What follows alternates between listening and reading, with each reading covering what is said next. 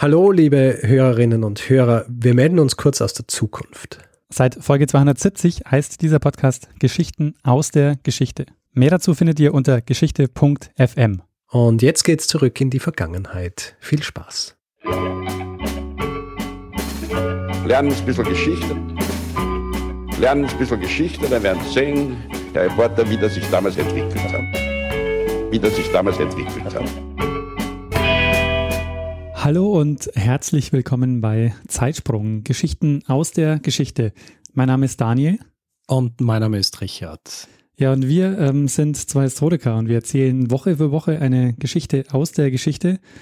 Und ja, Richard, ähm, es kam zu glauben, aber wir sind tatsächlich bei Folge 200 angelangt. Ja, ich kann es echt kaum glauben.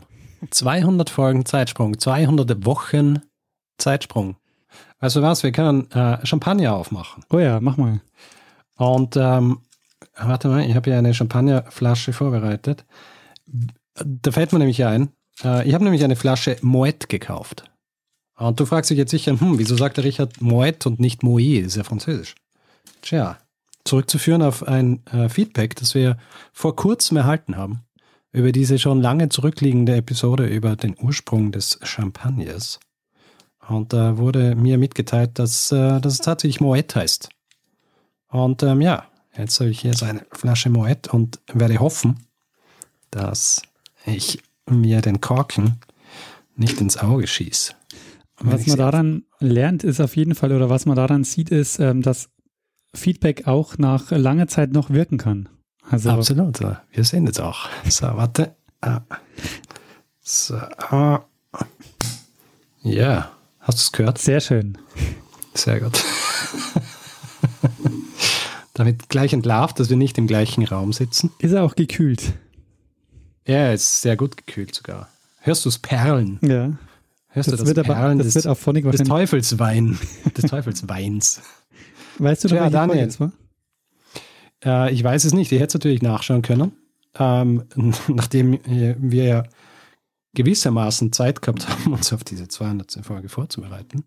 Aber ähm, ich mache jetzt das, ähm, was wir öfter mal machen und was wir normalerweise rausschneiden. Ähm, ich schaue was nach. Sehr schön. Ähm, Im Archiv. Also nur so zur, zur Warnung für alle, die jetzt hier anfangen, diese Folge zu hören. Äh, sie wird wahrscheinlich ein bisschen länger als die Standardfolgen. Äh, so, Champagner. Wie der Champagner zu seinem Bläschen kam. Äh, die Episodennummer ist 26. 26, das ist äh, wirklich noch eine sehr, sehr frühe Folge. Die war wahrscheinlich noch im Jahr 2015 oder 16. Hm, wahrscheinlich. Ähm, 2016, 21. März. Ah. Tja. Ja, Daniel, in diesem Fall äh, stoß mal an, oder? Ja, stoß mal an. In äh, alter Daniel-Manier hast du ja Hast du ja ein anderes Getränk? Oh ja, ich habe wieder einen köstlichen Ingwersud. du hast den Ingwersud und ich habe den köstlichen Moet. Und äh, ja, jetzt stoßen wir an auf 200 Folgen Zeitsprung, Daniel. Cheers. ah, ich muss auch sagen, bin ja nicht so der Champagner-Fan. Mhm. Aber ähm, nicht ganz schlecht, dieses, äh, dieses Getränk. Äh, um Fragen vorwegzunehmen, weil ja viel auch äh, gefragt worden ist zur Genese unseres Podcasts. Äh, ich bin sehr froh, dass du mich vor, mh, hm, waren wahrscheinlich ungefähr 203 Wochen, ähm, gefragt hast, ob wir diesen Podcast machen wollen. Und äh, ungefähr drei Wochen später ist die erste Folge online gewesen. Ja, es war, also ich hätte auch echt nicht gedacht, ähm, dass wir es so lange durchziehen und dass ähm, so viele Folgen dabei rauskommen. Also auch dieser wöchentliche Rhythmus, der war ja auch eigentlich ein Quatsch, weil wir zu dem Zeitpunkt halt wenig zu tun hatten. Tja, jetzt haben wir mehr zu tun und wir müssen, äh, aber trotzdem, der Druck ist noch viel größer als damals. Das stimmt allerdings. Weil jetzt hören uns mehr als fünf Leute und die erwarten sich natürlich Woche für Woche eine, eine neue Geschichte aus der Geschichte. Äh, Richard, das ist eine gute Gelegenheit. Ähm, hast du, ich weiß nicht, ob du schon mal in die, in die allererste Folge nochmal reingehört hast habe ich äh, in letzter Zeit nicht. Ich habe mal äh, den Einstieg in, äh, also den Zeitsprung-Einstieg in, von Folge 1 äh, mitgebracht. Okay. Und äh, wir hören da mal kurz rein. Sehr gut. Hallo und willkommen zu Zeitsprung, Geschichten aus der Geschichte. Ich bin Daniel. Und ich bin Richard. Und bei Zeitsprung präsentieren wir euch vergessene Ereignisse, überraschende Anekdoten und Zusammenhänge der Geschichte in kurzen Episoden. Häufig ähm, mit ein bisschen Augenzwinkern, aber immer quellennah recherchiert. Und du, Richard, hast eine Geschichte mitgebracht. Ähm, ja, ich habe eine Geschichte mitgebracht. Ähm, finde, es eine sehr, sehr gute Anfangsgeschichte, weil sie uns ähm, gleich mal sehr, sehr tief ähm, in die Geschichte eintauchen lässt. Und zwar ins frühe Mittelalter. Und ich meine, Richard, hätte es einen euphorischeren Beginn geben können? ich finde, äh, wir haben das, wir haben das äh, richtig gemacht. Also gleich das Tempo irgendwie runternehmen. ja? Die Leute wissen gleich, auf was sie sich hier einlassen. Eine, eine langsame Erzählweise. Richtig gut. aber, aber es ist lustig, wie, also wie, äh, ich meine, es gibt Details, die anders sind, aber grundsätzlich ist unsere Art der Begrüßung eigentlich heutzutage genauso wie damals. Sehr ähnlich, gell? das finde ich auch. Weil es hat sich ja überhaupt an der Struktur so viel gar nicht geändert. Na, weil wir einfach schnell erkannt haben, dass es äh, einfach eine, eine gute Struktur ist. die, äh, die, die können wir eigentlich so belassen, wie sie ist. Und ähm, ja, ich denke, es gibt einige, die uns da beipflichten werden. Hm, das stimmt. Da werden auch noch ein paar Stimmen zu diesem Thema kommen. Ähm, vielleicht sollten ja. wir zu Beginn auch nochmal ähm, erklären, was wir in dieser Folge machen, weil das haben wir bislang noch nicht gemacht. Also in dieser, achso, ich? Ja, mach mal, ja? ja, mach mal. Schau, das ist das Problem, wenn äh, nicht einer die Geschichte erzählt. wir werden uns wahrscheinlich ständig ins Wort fallen in dieser Episode, weil es für uns so ungewohnt ist, dass beide im Grund ähm, die Geschichte erzählen, wenn man so will. Ja. Aber es wird dann noch mehr sein wie ein Gespräch zwischen zwei Freunden, weil äh, fällt man sich halt hin und wieder ins Wort. Also, in dieser Episode beantworten wir Fragen. Wir haben ja schon vor Wochen aufgerufen, dass man uns Fragen äh, zusenden kann oder man kann uns Fragen auch ähm, auf einsprechen auf WhatsApp zum Beispiel oder Signal. Signal auch? Ja, Signal geht auch, ja. Ah, sehr gut. Und ähm, ja, da ist einiges reingekommen und wir werden jetzt versuchen, in dieser Folge all diese Fragen zu beantworten. Und ähm, ja, so hat einige äh, Fragen gegeben, die, die mehrfach gekommen sind, die kann man dann so ein bisschen zusammenfassen. Es äh, kann sein, dass wir bei der einen oder anderen Frage vielleicht äh, nicht mehr genau wissen, wie er sie gestellt hat. Ähm, also falls jemand eine Frage gestellt hat und wir, äh, wir beantworten sie, aber wir verpassen es, den Namen zu nennen, nicht böse sein, bitte. Ähm, wir tun unser Bestes, um hier die, äh, die Fragenstellersituation so transparent wie möglich zu halten. Absolut. FragenstellerInnen-Situation. Genau.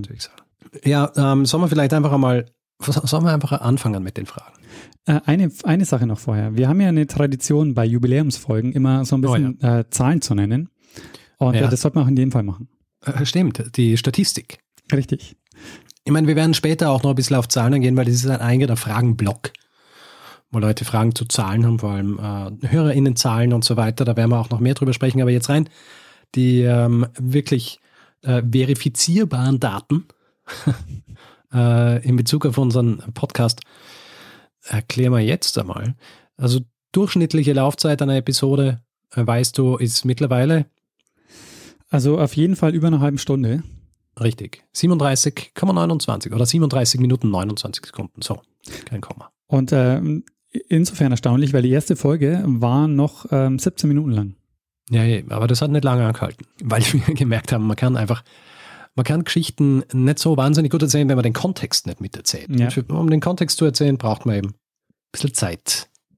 Deswegen sind die Episoden jetzt länger, ja, scheint, ähm, scheint dem Hörgenuss auch nicht abträglich gewesen zu sein, weil ähm, ja, es hat sich, es haben sich wenige bisher beschwert darüber, dass die Folgen länger geworden sind. Das stimmt.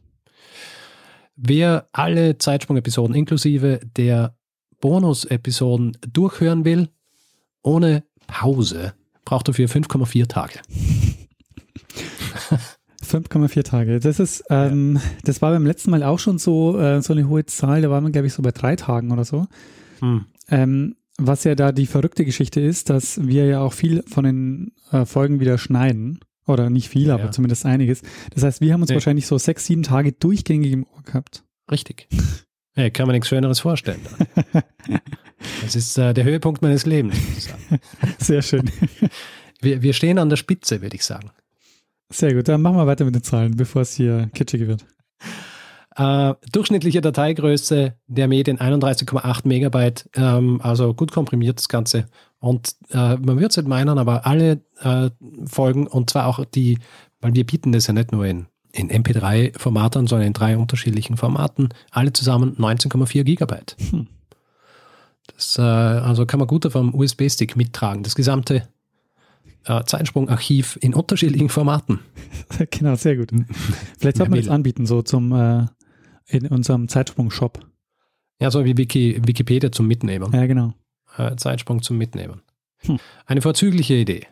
Sehr gut. Ähm, gut, der, der Zahlen- und Datenblock ist hiermit vorbei. Also der, der erste. Und ich würde sagen, wir springen direkt einmal in die Fragen. Zur Erläuterung. Wir haben die Fragen so ein bisschen kategorisiert, damit wir das, damit wir eventuell auch ähm, so Chapter Notes hinzufügen können. Was meinst du? Machen wir das? Ja, nein? Ja, auf jeden Fall. Ähm, machen wir das. Kommt ähm, wahrscheinlich darauf an, wie lang die Folge wird. Ja, das stimmt. Also denke mal, es könnte so ganz gut funktionieren. Ähm, allerdings, wir haben noch ein paar Einspieler, wo auch noch Fragen drin sind. Das könnte sich ein bisschen ergeben, dass sich das ein bisschen vermischt, aber schauen wir mal. Naja. Gut. Also, die erste Kategorie, wenn man so will. Und da sind einige Fragen reinkommen, weil die Leute sich natürlich interessieren, was, was machen Leute wie wir, die äh, so viel Zeit darauf verwenden, äh, einen Podcast zu produzieren, eigentlich beruflich? Ja. Wie, ähm, wie, wie, wie können wir das mit unserem, mit der Lohnarbeit vereinbaren? Und auch Fragen eben zu, äh, zu Geschichte und was man als Historiker macht und beziehungsweise was wir als Historiker machen. Und ähm, vielleicht fangen wir da einfach mal an mit der Frage von TJ. Er hat eine Frage zu äh, uns als Berufswahl, also zur Berufswahl des Historikers. Er fragt, wie seid ihr an eure Stellen gekommen? Welche Optionen gibt es, beziehungsweise kommen für euch in Frage und äh, was sind aus eurer Sicht wichtige Kompetenzen? Vielleicht mal als, als die ersten drei Fragen. Ähm, ich kann für meinen Teil sagen, äh, beziehungsweise ich kann es auch für uns beide bearbeiten, äh, beantworten. Wir arbeiten ja beide nicht in der, in der Forschung. Ja. Ähm, deswegen sind diese, äh, ist diese Frage irgendwie sch- schwierig zu beantworten. Von meiner Sicht aus, ähm, wie wir an die Stelle kommen sind, weil ich keine Stelle als Historiker habe. Ähm, was die Optionen angeht, äh, da, das kann man natürlich, also, weil natürlich viele sagen ja Geschichte, was, was kann man damit machen? Da kann man ja nur Lehrer bzw. Lehrerin werden, aber in Wirklichkeit äh, gibt es ja mehrere äh, Anwendungsbereiche. Man kann in Archiven arbeiten oder man kann ähm, auch freischaffend arbeiten. Äh, was ich dann auch zu einem gewissen äh, Grad äh, mache, aber zu einem geringfügigen, sogar wortwörtlich geringfügigen. Oder ähm, im Grund kann man ja auch als Historiker oder Historikerin alles machen, wo kritisches Denken gefragt ist um es jetzt einmal breiter zu formulieren und damit äh, eigentlich auch gleich auszuweiten auf die Geisteswissenschaften. Weil viel, was wir hier machen, ist auch, dass wir uns kritisch mit Quellen auseinandersetzen und das ist ja eine Fähigkeit, die sich im Grunde auf äh, ganz viele, äh, auf ganz viele Jobs ausweiten lässt. Äh, findest du, äh, dass ich da Unsinn rede oder stimmt das? Da würde ich dir voll zustimmen. Also gerade die Frage der Quellenkritik ist was, was ähm, so im allgemeinen Mediengebrauch ohnehin nicht schlecht ist. Also das sind so Eigenschaften, die, glaube ich, äh, die kann man sowohl im Alltag als auch beruflich ganz gut brauchen. Und Ja. ich glaube, die sind auch bei Arbeitgebern und Arbeitgeberinnen auch an sich gefragt. Die Schwierigkeit ist halt immer aus dem Studium heraus irgendwo mal Fuß zu fassen. Es ist, äh, ich meine, was ich, was ich äh, früher gerne auch als sie, wenn die Leuten gesagt haben, dass sie Geschichte studieren und sie dann so, ah, ja, was, ist, was willst du denn damit machen? Studiere auch irgendwas Richtiges, wie Wirtschaft oder, oder Jus oder so. Was ich am liebsten gesagt habe damals, ist, dass ja als Geisteswissenschaftler oder Geisteswissenschaftlerin hast du, äh, er, erlernst du ja die Fähigkeit, ähm, dieses Big Picture zu sehen. Ja? Also, dass du äh, dich nicht nur auf eine kleine Sache konzentrierst und du dann in dieser Sache verhaftet bist, sondern dass du äh, lernst, ähm, die Welt als das zu sehen, was sie ist. Und das finde ich ist äh, auch ein bisschen was, was, ähm, was mich ja dann auch geprägt hat, quasi wie mich auch mein Geschichtestudium geprägt hat. Und ich finde, das ist eine Eigenschaft, eine gute Eigenschaft, die ich mitgenommen habe aus, aus, aus dem Studium. Ungeachtet der Tatsache jetzt, dass ich mit, ähm, eben, dass ich einen Abschluss gemacht habe und so weiter, sondern allein die Sachen quasi nach dem, äh, nach dem Spruch so, äh, Ziel ist das Weg, äh, Ziel ist das Weg, Weg ist das Ziel. Wie, ähm, wie würdest du sagen, war das bei dir? Ja, also ich muss sagen, ich glaube, dass ich meinen Job habe, weil ich ähm, schon eine gewisse Zeit auch in der Forschung verbracht habe. Also äh, ich mache ja Wissenschaftskommunikation an der Uni und das heißt, da ähm, ist, da werden schon oft Leute gesucht, die ähm, Bezug zur Forschung haben, die wissen, wie quasi Forschung funktioniert, die aber selber nicht unbedingt in der Forschung arbeiten wollen. Ähm, für mich selber zum Beispiel ist ja so, ähm, dass mir das Studium total geholfen hat, äh, um einfach ähm, ja auch ein Stück weit zu verstehen, wie, wie, wie Uni und wie, wie Wissenschaft so, so funktioniert. Mhm. Ich würde sagen, die, damit haben wir auch schon die nächste Frage von ihm beantwortet, nämlich was sind aus eurer Sicht wichtige Kompetenzen? haben wir jetzt äh, quasi überleitend schon so beantwortet. Ich würde sagen, Quellenkritik ist auf jeden Fall ähm, mit das Wichtigste und ich für mich würde auch sagen, wissenschaftliches Weltbild, also einfach äh, diese ganze äh, mhm. Geschichte mal, wie wissenschaftliches Denken funktioniert, das finde ich mhm. einen sehr wichtigen Punkt. Ja. Ich finde, äh, ein gutes Beispiel eigentlich für, für diese Art äh, für diese Art des Denkens ist ja das, was irgendwie erklärt wird von mir in dieser Folge zu, ähm, zu Glutamat. Mhm. Weil das ist ja so äh, wissenschaftlich betrachtet, wenn man es wissenschaftlich betrachtet, ist Glutamat nicht schädlich, aber es hat, also wer die Folge nicht gehört hat, die Episodennummer ist, und jetzt schaue ich nochmal nach,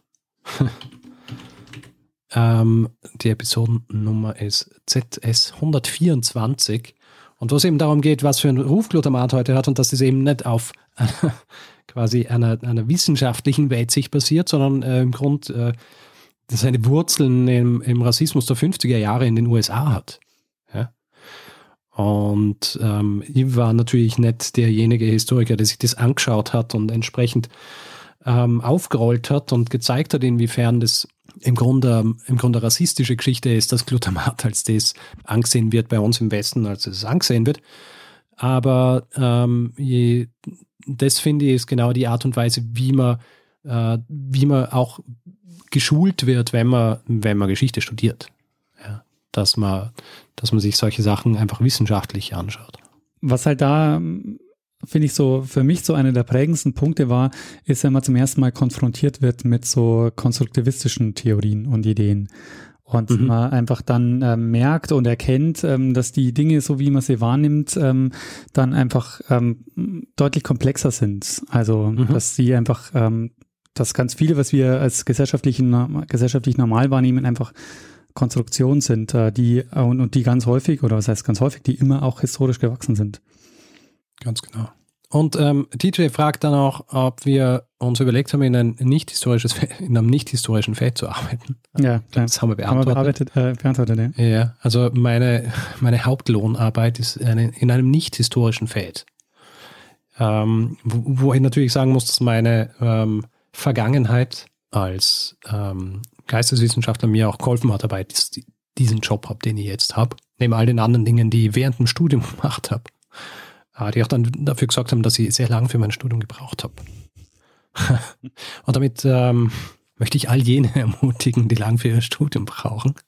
Das bedeutet nicht, dass ihr schlechte Menschen seid.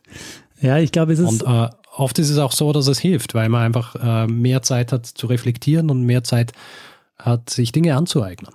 Das stimmt allerdings, glaube ich, dass mittlerweile mit dem mit der Umstellung der Studienpläne ähm, Studieren heutzutage anders ist, als wir es erlebt haben.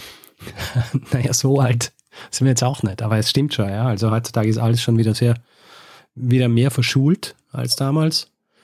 Und ich habe mir das halt ähm, noch leisten können. Wobei ich sagen muss, dass der Großteil meines, meiner, meiner verschwendeten Zeit, wenn man so will, äh, darauf zurückzuführen ist, dass ich einfach meine Diplomarbeit nicht fertig geschrieben habe. Dann kann, weißt du was, dann nehme ich jetzt gerade eine Frage, eine Frage vor, und zwar von Andrew ja. Andrew fragt nämlich, äh, worum es in unseren Abschlussarbeiten gegangen ist. Und dann kann man auch gleich sagen, dass, dass du ja zwei Abschlussarbeiten hast und nicht nur eine. Weil du bist der Doktor von uns beiden. ja, richtig. Du bist Dr. Daniel Messner. Ich bin ein, ein niedriger Magister. Ja, und trotzdem ja. funktioniert unser Podcast. Wie kann das sein? Tja, weil du einfach so großmütig bist. Ja? Du, du denkst so, ja, ich werde auch mit, ich arbeite auch mit diesem, mit diesem Magister zusammen. Also es gibt eine wissenschaftliche Instanz in diesem Podcast. Ähm, das wisst du? ähm, nee. Ich bin der, der für die, ich bin der, der für die ständigen Scherze zuständig ist. Richard, worum ging es in deiner Abschlussarbeit? In meiner Abschlussarbeit ging es um Gregor von Tours, den, äh, den Chronisten der merowingischen Franken ah. und sein Frauenbild. Ich glaube, der Titel ist The Role of Women in Gregory of Tours Histories. Ah, hast du Aber, darüber schon mal eine Folge gemacht? Nein. Hm. Weil äh, da gibt es Sachen draus aus dieser Zeit, äh, die habe ich mir aufgespart. Ah. Obwohl, es kann sein, dass ich irgendwann einmal was draus gemacht habe. Und zwar äh, habe ich irgendwann einmal was über einen, ja, das habe ich, glaube ich, gemacht. Ja. Ich glaube, ich habe irgendwann mal was über einen gewissen Rauching gemacht, der, genau, als um die Leibeigenschaft gegangen ist. Die Episode zur Leibeigenschaft, und ähm, das kann ich jetzt auch schnell nachschauen, ist die Episode 38. Da habe ich was über einen, über einen Adligen damals Rauching gemacht und der hat, ähm, der war grausam und der hat einen ich glaube, seine Magd und einen, einen Knecht, die sich ohne ihn um Erlaubnis zu fragen miteinander vermählt haben oder vermählen haben lassen, die hat er bei lebendigem Leib begraben lassen. Und das ist aus, ähm, aus der Merowinger Zeit gewesen. Also das ist etwas, was mir im Zuge meiner Abschlussarbeit untergekommen ist. Verstehe, aber da fehlt noch einiges. Du hast noch, ähm, kannst noch einige Sachen erzählen. Ja. ja, ja. Sehr gut. Gibt's noch. Ich kann ja auch sagen, dass ähm, das mit einer der Gründe war, ähm, warum ich dich damals gefragt habe, ob du mit mir diesen Podcast machst, weil du hast öfter mal so absurde Geschichten aus dem Mittelalter erzählt. da hast du so gedacht, hm, das Mittelalter wäre abgedeckt. Ja, genau. Und ich habe mir gedacht, ah, da kann jemand absurde Geschichten aus dem Mittelalter erzählen, dann äh, kann er doch vielleicht das Ganze mal in einem Podcast machen. Tja, und äh, plötzlich habe ich auch andere Dinge erzählt, nicht nur aus dem Mittelalter. Ja, kaum aus dem Mittelalter. Ich so gedacht, so mein Schwein pfeift hier mein Mittelalter-Experte, entpuppt sich als ein Wilderer äh, im Wald der Geschichte. Tja. Ja, Daniel, um was ging es in, in, deinen Abschlussarbeiten? Ähm, meine Magisterarbeit habe ich gemacht zum Thema Polizeifotografie. Mhm. Äh, da habe ich mir angeguckt, äh, wie ab wann die Polizei so fotografiert hatte und wie sie die Polizei, äh, wie die, ähm, wie sie die Fotografien eingesetzt haben. Und so als neues ähm, Medienformat. Ähm, und daraus habe ich dann, das habe ich noch ausgebaut, dann in der Doktorarbeit habe ich dann mir angeschaut, die Einführung und die Geschichte des Fingerabdruckverfahrens. Ähm, dafür, dazu habe ich auch eine Zeitsprungfolge gemacht.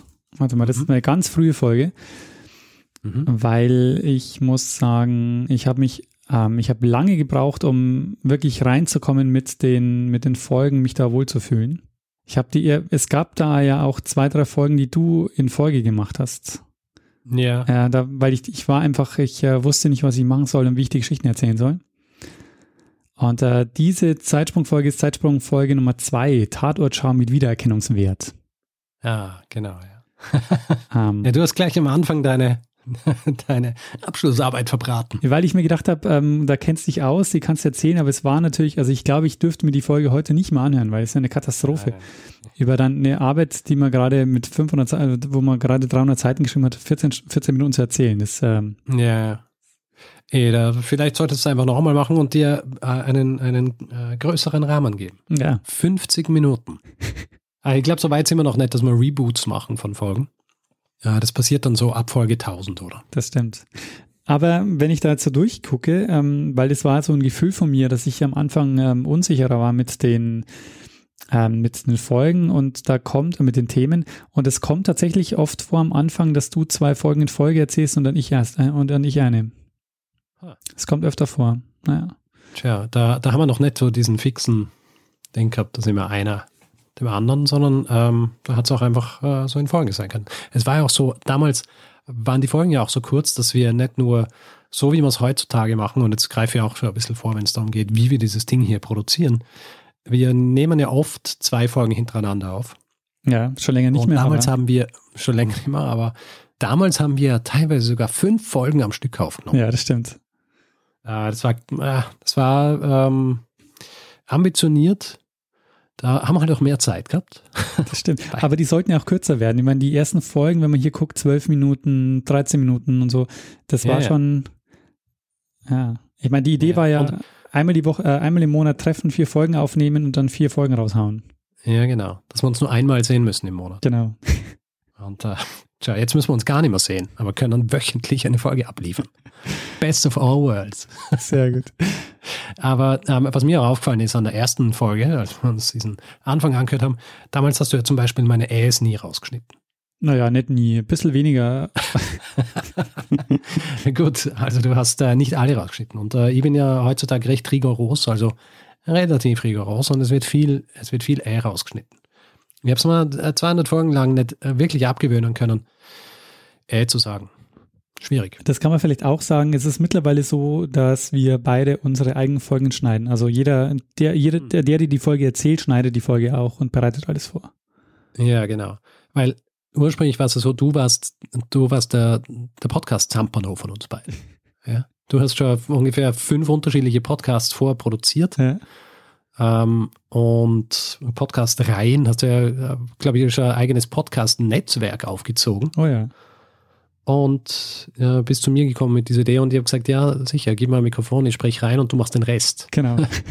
Und das hast du, so haben wir es auch lange Zeit gemacht. Also ich habe halt dann die, die Website gemacht und diese Geschichten, aber du hast, äh, du hast das ganze Podcast-Technische gemacht und irgendwann, ich glaube, es war so um Folge 80 rum oder ein bisschen früher, habe ich dann gesagt, äh, weißt du was, ich glaube, ich schneide jetzt meine eigenen Folgen.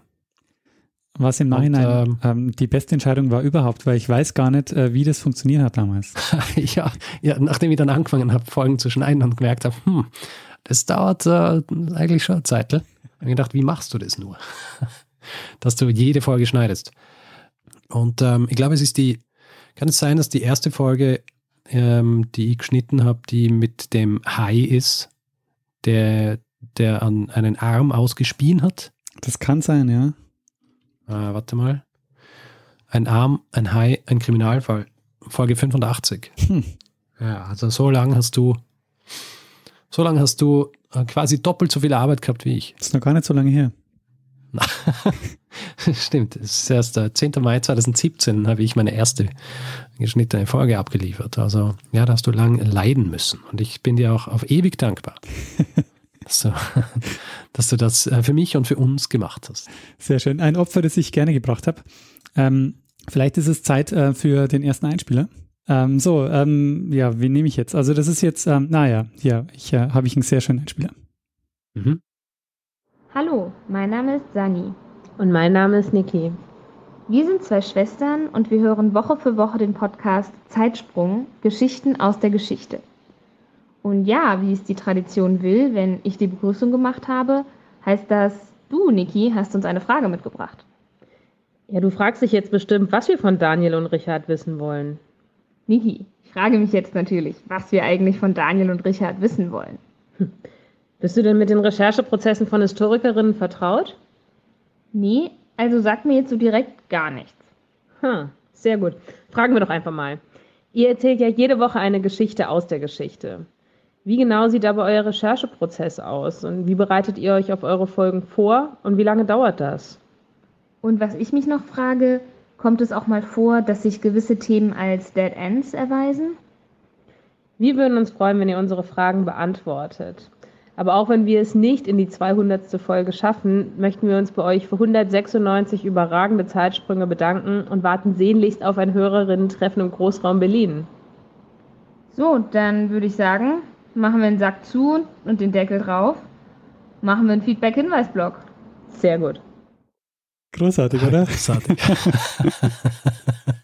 Sehr gut. Ich als ich der Moment, in dem ich gecheckt habe, was sie machen, ja, habe ich so lachen müssen. Aber sehr gut, sehr gut, sehr gut, sehr gut. Ähm, sehr schönes Feedback und äh, schöne Fragen auch. Ja, also vielen Dank. Und ich glaube, ähm, da können wir eigentlich dann auch gleich ähm, ein bisschen weiterspringen. Wir müssen uns nicht rigide an diese Gruppierung der Fragen halten. Ähm, weil ich habe gesehen, jetzt gerade in diesem Google Doc, dass du die Fragen markierst, die wir schon beantwortet haben. Ja. Sehr gescheit. dann, äh, dann wissen wir, was wir beantwortet haben und was nicht. Ähm, vielleicht zum, zu diesem Prozess. Ja. Ähm, also, ich weiß nicht, äh, ich glaube, wir gehen relativ ähnlich ähm, ran an die Sache, oder? Es hängt ja auch ein bisschen davon ab, was für ein Thema es ist. Also woher man das Thema hat. Ähm, und damit beantworte ich wahrscheinlich auch gleich ähm, eine Frage, die einige Male gestellt worden ist, nämlich wo, woher wir unsere Ideen haben Mhm. ähm, für die Folgen. Und mittlerweile ist es ja so, dass wir, dass wir recht viel Input kriegen von unseren Hörerinnen und Hörern, die uns äh, Hinweise schicken, weil wir auch immer sagen im Feedback-Hinweis-Blog, dass äh, wer uns Hinweise schicken will, äh, kann es machen.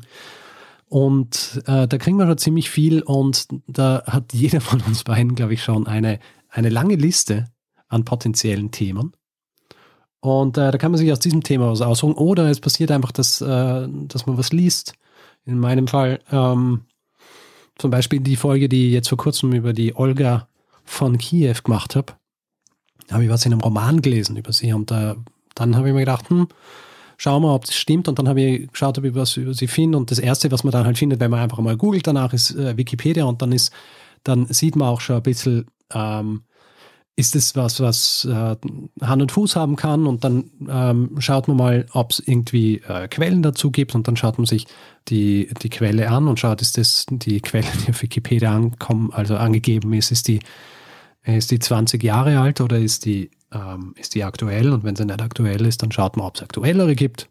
Und ähm, dann besorgt man sich diese Dinge und schaut, gibt es vielleicht auch ähm, äh, in, in Zeitschriften in historischen Artikel dazu oder solche Dinge und äh, sammelt diese Dinge, liest sie, äh, schaut, ob man eine Geschichte draus bauen kann und schreibt sich das zusammen.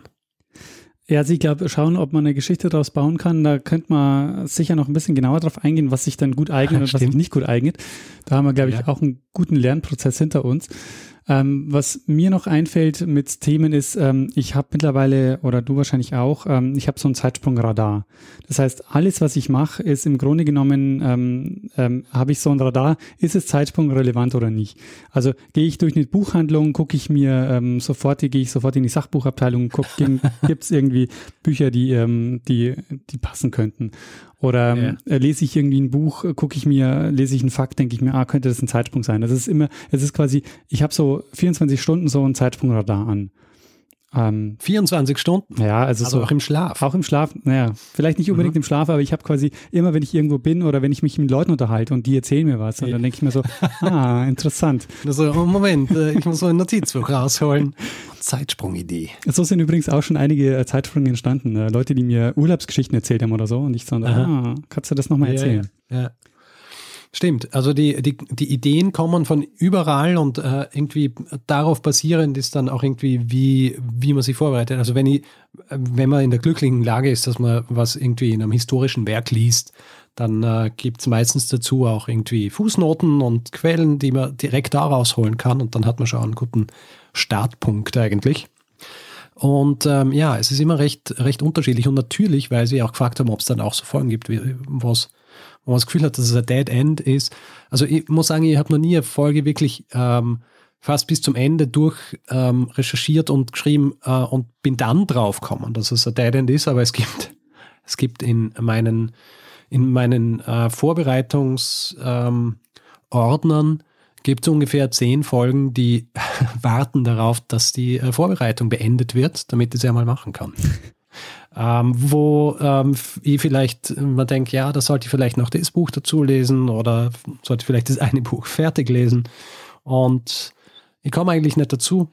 Und deswegen äh, harren die noch ihre Dinge. Und das Gute an, an unserem Format ist ja, dass wir, äh, also dass, dass das nicht wirklich zeitkritisch ist.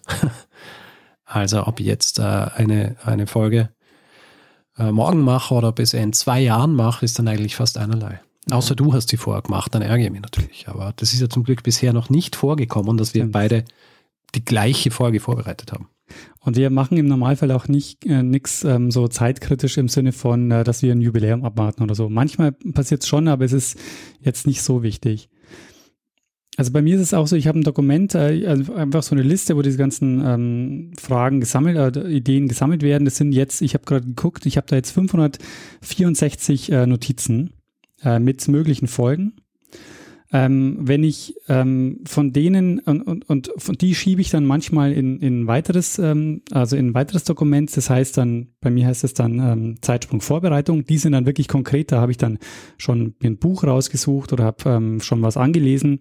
Aber das heißt noch lange nicht, dass die Folge dann auch kommt. Da gibt es dann nochmal ein, ein Feld. Das heißt dann wirklich konkret Planung. Ähm, weil äh, oft ist es so, man liest was und denkt sich, das könnte passen und dann weiß man aber, und dann weiß ich oft nicht so, wie ich die Geschichte erzählen soll. Und ja. dann lege ich sie wieder zurück und irgendwann nehme ich es wieder in die Hand und, und gucke und dann fällt mir was ein, wie ich es weitererzählen kann. Also es ist meistens schon so, dass es so fünf, sechs Folgen gibt, die ich gleichzeitig vorbereite. Mhm. Äh, und manchmal schafft es eine Folge dann weiter, manchmal bleibt aber eine Folge auch ewig liegen. Diese ja, das ist harte Konkurrenz eigentlich. Ja, voll. Aber oft liegt es auch so, dass ich so den Dreh in der Geschichte noch nicht sehe. So, ich denke mir, es ist ein interessanter Fakt, es ist irgendwie spannend, aber was ist der Kontext, der irgendwie spannend ist, den ich noch erzählen muss? Und das ist manchmal, finde ich, so die, die größte Schwierigkeit. So, ähm, so ähnlich geht es mir auch. Also ich muss sagen, was diese, ähm, diese Struktur angeht, bin ich nicht ganz so organisiert wie du. Ich habe einen Ordner mit Ideen und ich habe äh, dann einen Ordner mit Zeitsprung-Episoden und da kriegt halt jede Episode einen eigenen Ordner noch und da fließen dann, äh, da fließt dann Material rein und es gibt dann eine, es gibt dann eine Datei, die heißt Episode in Großbuchstaben. Das ist dann quasi diese Datei, wo ich den eigentlichen Text reinschreibe, ähm, den ich dann verwende, äh, wenn es daran geht, die Folge zu erzählen.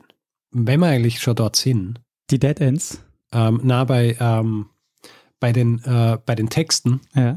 Weil es hat jemand gefragt, wat, ähm, jetzt springe ich wieder ein bisschen, aber jemand hat diesbezüglich eine sehr äh, spezifische Frage gestellt, nämlich Winfried. Winfried fragt, wie tragt ihr die Geschichte vor? Lest ihr einfach das Skript vor? Er meint, es hört sich auch nicht so an, als ob man nur einen Text vorlesen würden. Keine Ams und kein Gestotter. Tja, was zurückzuführen ist darauf, dass wir ausgiebig schneiden. Aber dass wir den Faden nie verlieren würden. Und ähm, ja, äh, es ist eben so, ich muss ganz ehrlich sagen, am Anfang, in der Anfangszeit habe ich ja die, habe ich mir wirklich nur Stichwörter gemacht und manchmal auch recht grob und man hört es auch. Mhm. ja, also meine, äh, meine Art zu erzählen ist, glaube ich, äh, früher noch ein bisschen mehr meandernd gewesen, als sie heute ist. Und äh, heutzutage bin ich so ein bisschen stringenter. Da schreibe ich mir auch schon mehr auf. Ähm, nicht wirklich ganze Sätze, aber beinahe. Zumindest so, dass ich, ähm, dass es mir schwerfällt, wirklich den Faden zu verlieren. Ja.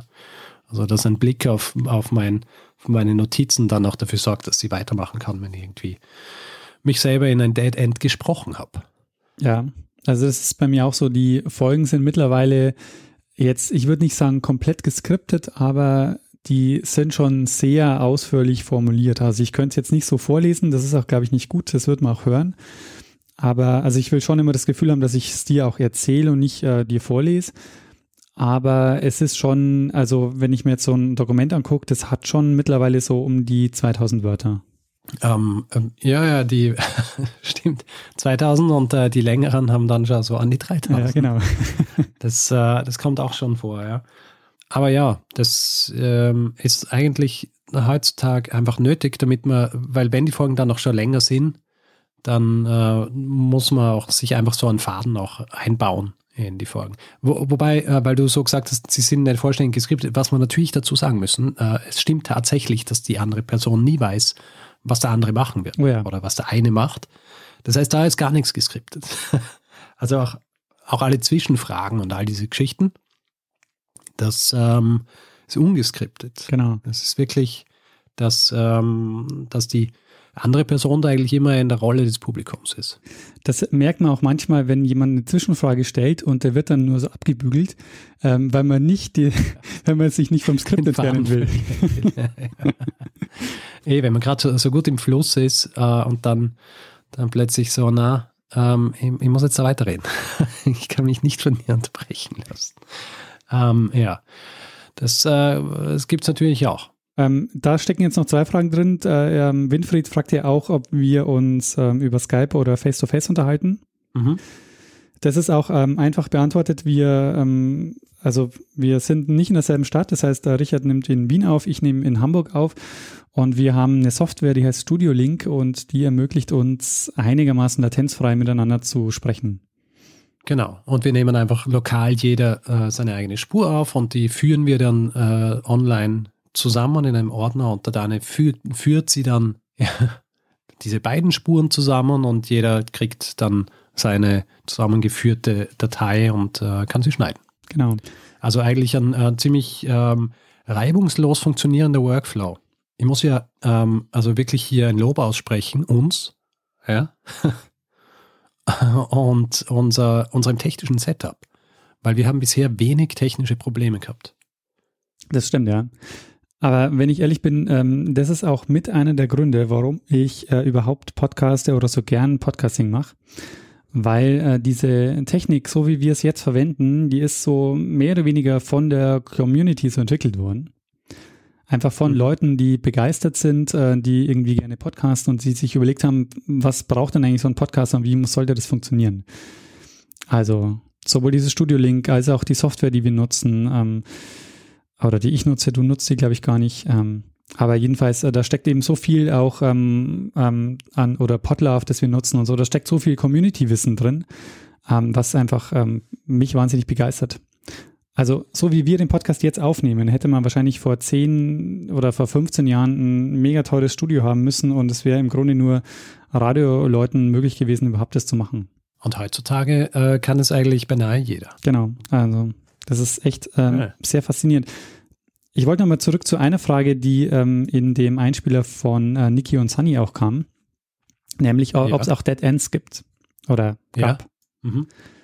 Ich weiß nicht, wie es bei dir ist, aber bei mir gibt es schon einige Folgen, die ich vorbereitet habe und wo ich dann, wo ich große Hoffnung in diese Folgen gesteckt habe und dann gemerkt habe, oh nee, äh, die wird nix. Äh, also ich habe eine Folge zum Beispiel, ähm, die, auf die habe ich mich echt sehr gefreut. Da habe ich auch schon das Buch fast gelesen.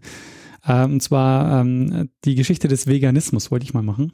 Mhm. Es gibt nämlich ein Buch, das heißt Gemüseheilige, eine Geschichte des veganen Lebens. Okay. Und es klingt so gut, aber es ist keine Show, es ist kein guter Zeitsprung. Und du, du hast die Folge schon fertig vorbereitet oder nur das Buch gelesen? Ich habe das Buch gelesen und habe eigentlich gedacht, mhm. so nächste Woche kommt die Folge, habe mich darauf ähm, darauf vorbereitet und dann gemerkt, ja. ich mache die Folge nicht und dann noch ganz schnell eine Notfolge vorbereitet. Ja, ja. Eine Notfolge. Äh, erzähl mal, was eine Notfolge ist, Daniel. Notfolge ist, wenn man, ähm, wenn man zwei oder drei Tage vor der Aufnahme merkt, man hat noch nicht mal festgelegt, welche Folge man ähm, erzählen will an dem Tag. Mhm. Und dann muss ganz schnell was her. Ja, und äh, solche Folgen gibt es ja ähm, immer wieder mal, vor allem wenn man zwischen so großen Folgen ist. Ja. Also wo man irgendwie vielleicht ein Interviewer oder Interviewerin hat oder Interviewte oder wo man ähm, irgendwie mehrere Bücher dafür lesen muss oder wo man eine Exkursion machen muss und solche Dinge. Und äh, da gibt es eben dazwischen dann so diese, diese Notfolgen, wo ich oft dann auch das Gefühl habe, wenn ich sie, wenn ich sie aufnehme, hm, die, das ist einfach so eine Notfolge und das merkt man dann einfach. Und aber meistens ist es so, dass diese Folgen dann eigentlich sehr gut ankommen. Das ist das Faszinierende. Und dann fragt man sich, warum tue ich mir das überhaupt an? Das ist wirklich das Faszinierende, weil wenn wir so miteinander reden, äh, haben wir immer das Gefühl, die übernächste Folge ist die bessere Folge. Also die Folge, die wir jetzt erzählen, so, das geht so, aber nächste Woche, da erzähle ich dir wirklich eine gute Geschichte. So ist es eigentlich meistens, wenn wir ja. miteinander reden. Aber äh, das Feedback ist eigentlich ein ganz anderes. Äh, ja, ey. Äh, das ist, äh, zeigt halt auch, dass man mm, dass man so ein bisschen blind wird für, für das, was man hier macht. Ja. Ähm, dass man nicht so in der Lage ist, das zu sehen oder auch zu hören, wie, wie das Publikum. Und deswegen ist natürlich auch ganz wichtig, dass wir immer Feedback kriegen zu den Dingen, die wir machen, weil die uns helfen, besser zu werden und uns auch motivieren. Ich muss auch sagen, ähm, äh, dieses, äh, dieses Feedback und ähm, wir bemühen uns ja auch wirklich ähm, allen auch immer zu antworten, wenn sie uns Feedback geben. Aber ähm, dass wir bei 200 Folgen sind und das ist jetzt wirklich nicht, ähm, soll jetzt nicht cheesy sein, aber das liegt wirklich daran, dass wir ähm, von euch Feedback bekommen und äh, Rückmeldungen und ähm, Folgenvorschläge und ähm, Mails und Zuspruch und ähm, Lob und äh, iTunes-Kommentare und also, dass wir einfach immer wieder merken, so ähm, es gibt da draußen Leute, denen taugt es und die werden immer mehr. Genau. Ja, und ich würde sagen, äh, weil wir schon gesprochen haben drüber, ähm, dieser Aufwand äh, mit Bücherlesen und so weiter, vielleicht sprechen wir mal über, über den Aufwand generell. Also weil jemand fragt, und ich versuche jetzt diese Frage hier zu finden, ähm, genau, Hanna fragt, wie viel Zeit eigentlich in, im Podcast generell steckt, in der Vorbereitung und in der Umsetzung. Und ähm, sie schreibt ganz richtig, dass es, dass man das wahrscheinlich nicht so pauschal sagen kann, aber es gibt so ein bisschen Richtwerte, ja. würde ich sagen.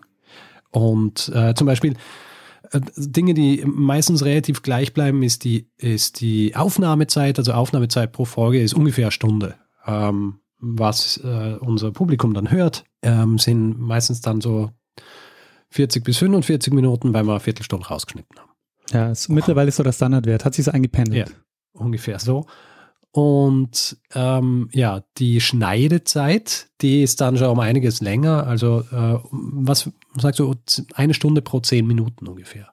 Ja, also ich bin bis schon ein bisschen schneller mittlerweile, aber also so pro Folge brauche ich schon so drei, vier Stunden. Ja, vier Stunden schon. Ja, genau, weil das ist ja auch nichts, äh, da kann man auch dann nichts nebenher machen.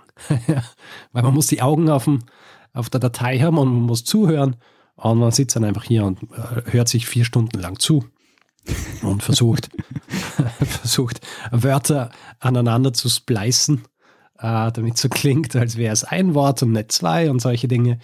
Ähm, ja, äh, damit verbringe ich zumindest viel Zeit. Hast du schon mal was neu eingesprochen?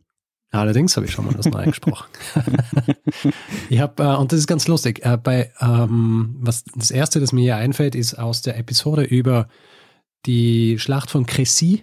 Ja äh, wo äh, die, die Langbögen der Engländer waren und es waren auch die, die Armbrustschützen, die genuesischen. Und ich habe die ganze Zeit in der Folge von Armbrüsten gesprochen und habe mir dann so gedacht, hm, das kann nicht stimmen. Armbrüste. Und habe dann ähm, immer, wenn ich Armbrüste gesagt habe, habe ich es hab ich, hab neu eingesprochen und habe Armbruste gesagt. Und habe dann später rausgekommen, dass eigentlich beides geht. Ah, Allerdings habe ich explizites, explizites Lob auf Twitter gekriegt ähm, von ähm, von einer Expertin, die der Meinung war, dass äh, Armbruste natürlich die richtige Version ist und dass sie es gut findet, dass sie, dass wir da die richtige, ähm, ähm, das richtige Wort verwenden. Und ja, dann hat sich der Aufwand eigentlich gelohnt. Sehr schön.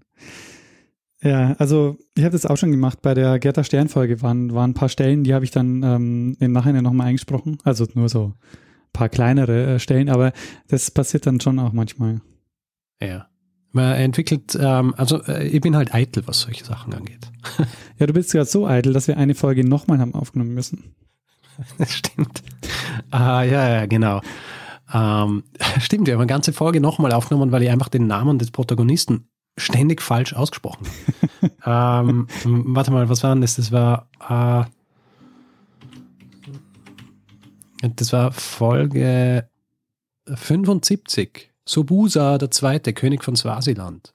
Und ich habe erst nachdem, nachdem, wir die Folge, nachdem wir die Folge aufgenommen haben und ich mir dann einen YouTube-Clip äh, angeschaut habe, wo er erwähnt worden ist, habe ich gemerkt, dass man ihn Sobusa ausspricht und ich habe ihn während der ersten Aufnahme anders ausgesprochen. Und zwar auf eine peinliche Art und Weise anders, dass äh, ich gesagt habe, Daniel, wir müssen diese Folge nochmal machen. Also ähm, wir haben die Folge, wir haben geschnitten und dann natürlich die Vorbereitungszeit. Und die variiert halt tatsächlich wirklich so massiv. Ja.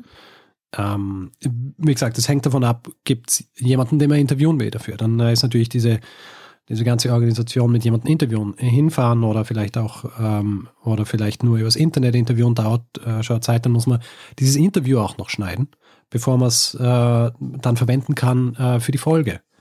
Äh, und selbst wenn man solche Sachen nicht macht, äh, muss man halt zu allem irgendwas lesen.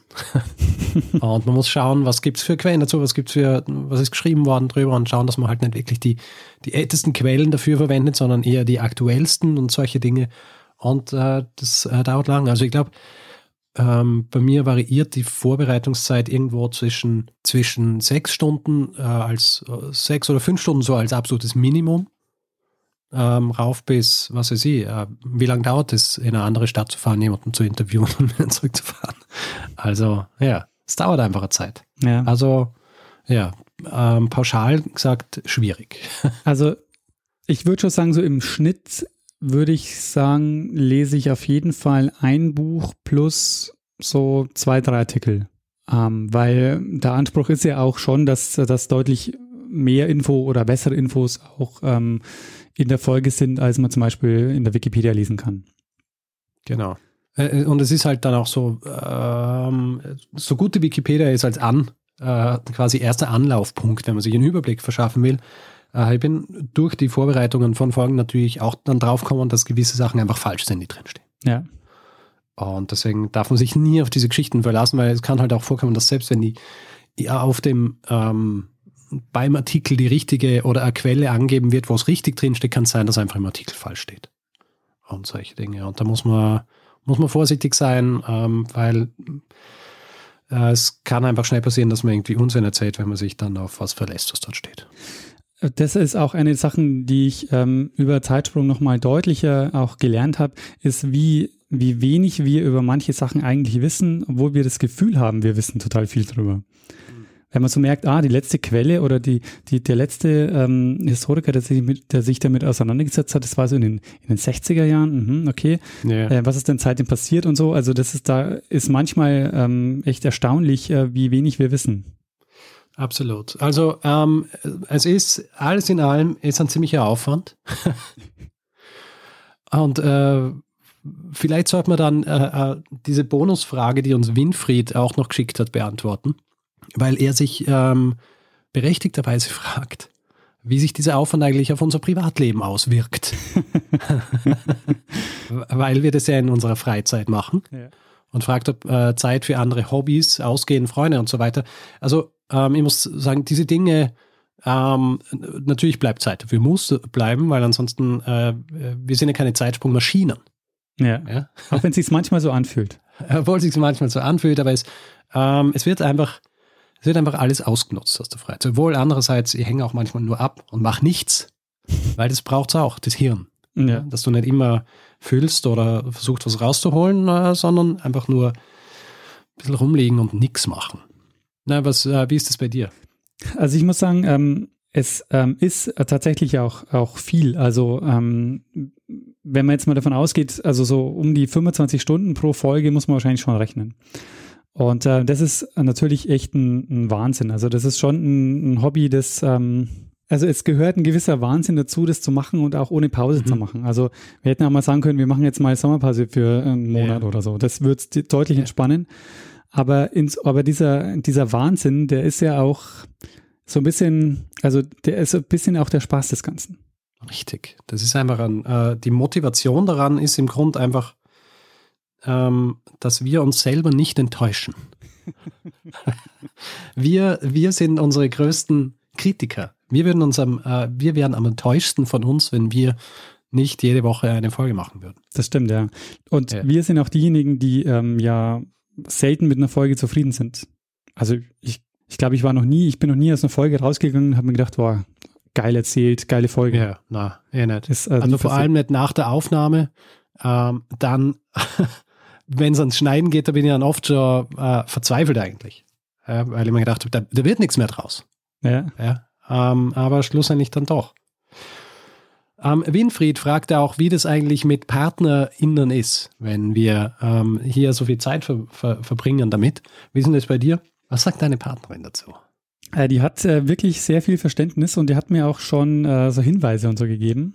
Und äh, die Ja. ist auch nicht böse, wenn ich dann an, wenn ich mich dann am Sonntag zurückziehe und sage, ähm, tut mir leid, ich äh, bitte mich nicht heute ansprechen, ich muss noch Zeitsprung vorbereiten. Ja, ja. Aber ähm, es braucht tatsächlich ähm, jemanden an der Seite, die also Verständnis hat dafür. Ja. Weißt du was? Äh, meine Freundin, die Lene, Ja. die ist hier. äh, deswegen, äh, ich frage sie einfach, Ja. was sie meint dazu. Äh, also so ganz offen und frei kann sie sprechen. Und äh, dann kann sie einfach ganz ehrlich sagen, was sie davon hält, dass ein Großteil meiner Freizeit äh, drauf geht, um Zeitsprung zu machen. Sehr schön. Hallo Lene. Also ich, ich, ich, ruf, sie- ich, ich muss sie schnell Ach herrufen. so. Sie ist noch gar nicht da. Warte mal. Lene! Ah, ich glaube, sie kommt. Ich glaube, ich habe laut genug und unangenehm gerufen. Äh, unangenehm. Ah. Zur Stelle? Lene, komm mal her. Komm her, hier zum Mikrofon. Bitte ähm, sag, sag, was du äh, davon hältst, dass ein Großteil meiner Freizeit für Zeitsprung drauf geht.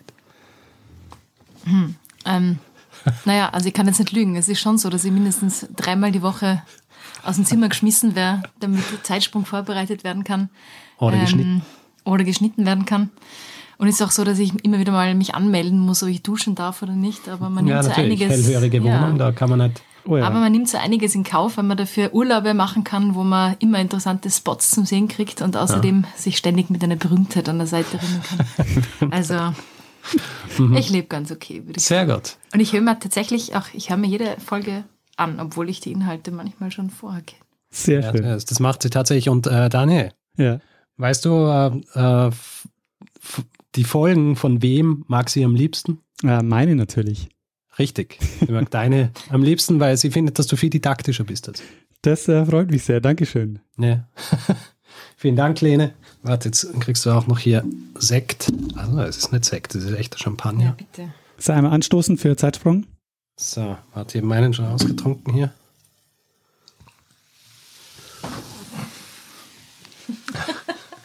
So, Cheers. Auf Cheers. Zeitsprung.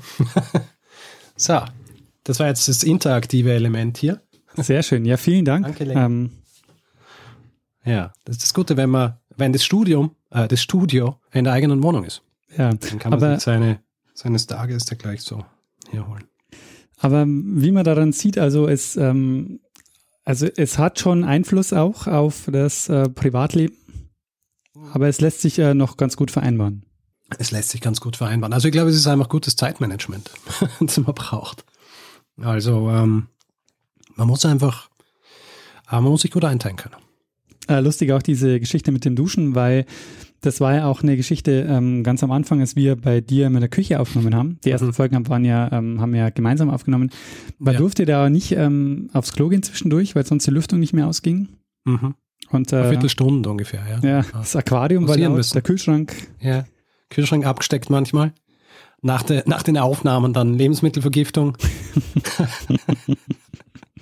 Aber ähm, ja, apropos Lebensmittelvergiftung, weil ja auch gefragt wird, wie das mit Krankheit ist. Ja, ob wir nie krank waren. Es gibt, äh, es gibt eine Zeit in unserem Frühwerk, da, da klinge oft äh, so ein bisschen, meine Nase klingt verstopft. Und da war ich, glaube ich, die ganze Zeit krank. Und wir haben aber trotzdem aufgenommen. Weil ähm, wir haben uns halt das Ziel gesteckt. naja, Und dann nicht mal, und ich, ich muss sagen, ich war nicht, äh, war nicht schwer krank hier. Ja? Also im schlimmsten Fall so eine, eine Männergrippe. Ja?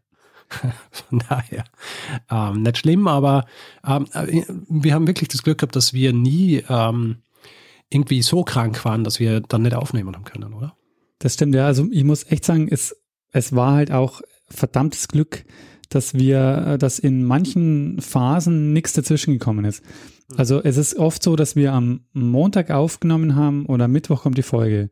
Das heißt, Mhm. es darf in der Zeit einfach nichts dazwischen kommen. Wenn dann am Dienstag zum Beispiel, wenn ich, wenn ich, mich, wenn ich mich am Dienstag erkälten würde oder so und nicht schneiden kann, dann hätte es am Mittwoch keine Folge gegeben. Das heißt, wenn sowas passiert ist, ist es immer, also die Woche vorher passiert. Ja. Da, da fällt mir ein, eine Folge haben wir aufgenommen, die haben wir nie veröffentlicht. Oh ja, richtig. Das kommt aus dieser Phase, wo ich am Anfang schon mal erzählt habe, da habe ich mich so unwohl gefühlt. Ähm, da haben wir eine Folge gemacht, die war zu dem Zeitpunkt irrsinnig lang. Die hat wahrscheinlich schon fast eine Stunde gedauert. Und da habe ich dann am nachher gesagt, so, die will ich nicht veröffentlichen.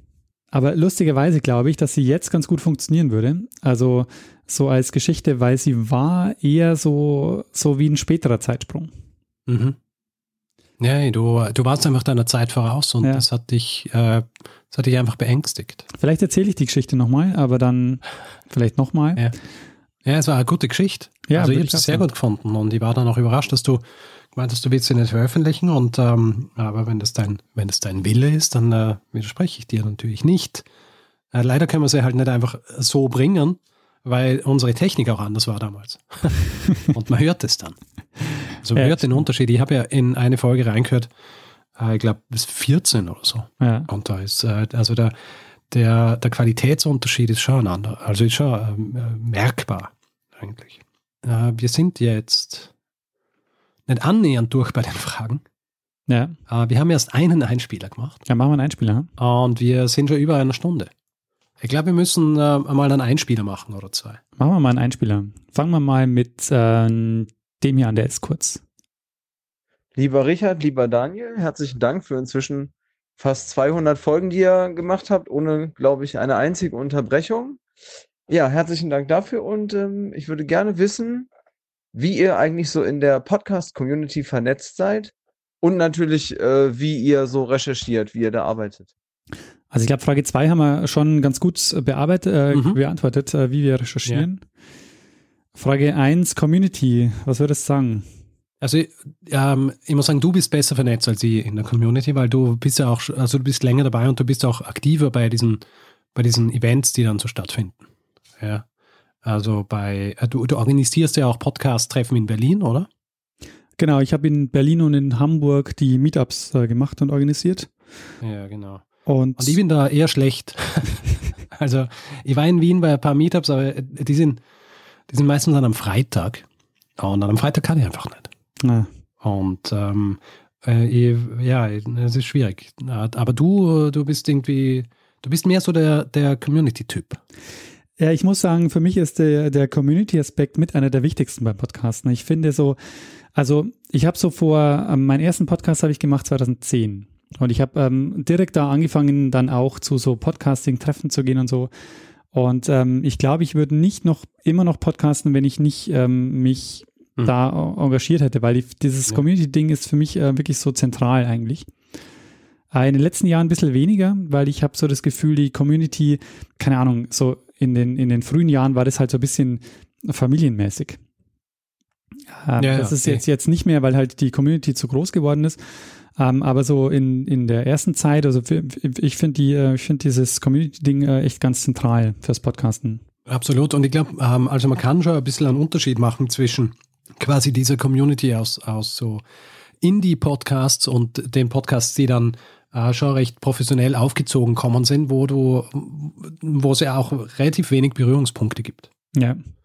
Ähm, wo, es dann natürlich auch, ähm, ja, es ist dann, es ist nicht eine Community, die da existiert, sondern es sind mehrere und ähm, die, äh, die, wo wir mehr drin sind, das ist eben die, die dann eben auch so dieses ganze, ähm, diese ganze Technik und so weiter rundherum so mitgebaut hat.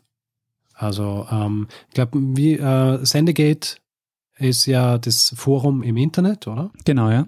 wo hier, ähm, wo sich die deutsche Podcast-Community zusammentrifft und, und Podcasts bespricht.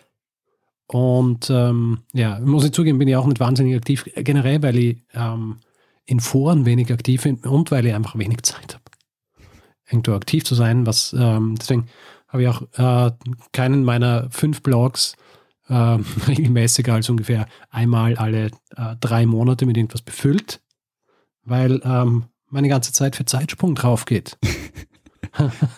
Äh, es gibt eine Podcast-Community, in der ich noch sehr aktiv bin, ähm, und zwar ist es die Wissenschaftspodcast-Community. Äh, die Wispod Mhm. heißt die wispod.de. Und ähm, da sind wir so eine, so eine Gruppe oder so, ja, so eine Art Redaktion, die versucht eben dieses Thema Wissenschaftspodcasts voranzutreiben. Und wir machen auch äh, jährlichen Treffen, ähm, das heißt Ganzohr, das ist so ein Workshop, wo wir uns über diese Wissenschaftspodcast-Themen unterhalten. Und wir haben auch eine Liste oder ja, so eine Podcast-Liste oder eine, wie wir es immer, immer nennen, eine kuratierte Liste auf der äh, Wispod-Seite. Und das ist so die Community, in der ich momentan noch so am, am aktivsten bin. Ja. Und äh, ich meine, auf Twitter sind wir natürlich auch relativ aktiv, aber das ist mehr so eine eigene Community dann schon wieder, gell? das stimmt, ja. Wobei Obwohl Twitter, sehr aktiv sind wir jetzt so auch nicht, gell? ja, wir, wir könnten aktiver sein, würde ich sagen. Wir, wir könnten aktiver sein. Äh, zumindest ist es so, dass man, dass wir Leute eigentlich nicht ignorieren auf Twitter. das stimmt.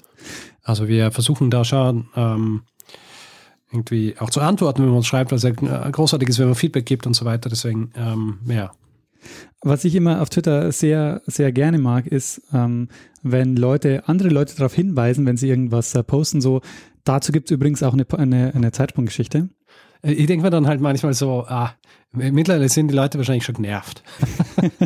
Ich feiere das immer ab, weil das ist ja so geil, weil es ja wirklich zu fast allen Themen mittlerweile eine Zeitsprungfolge gibt.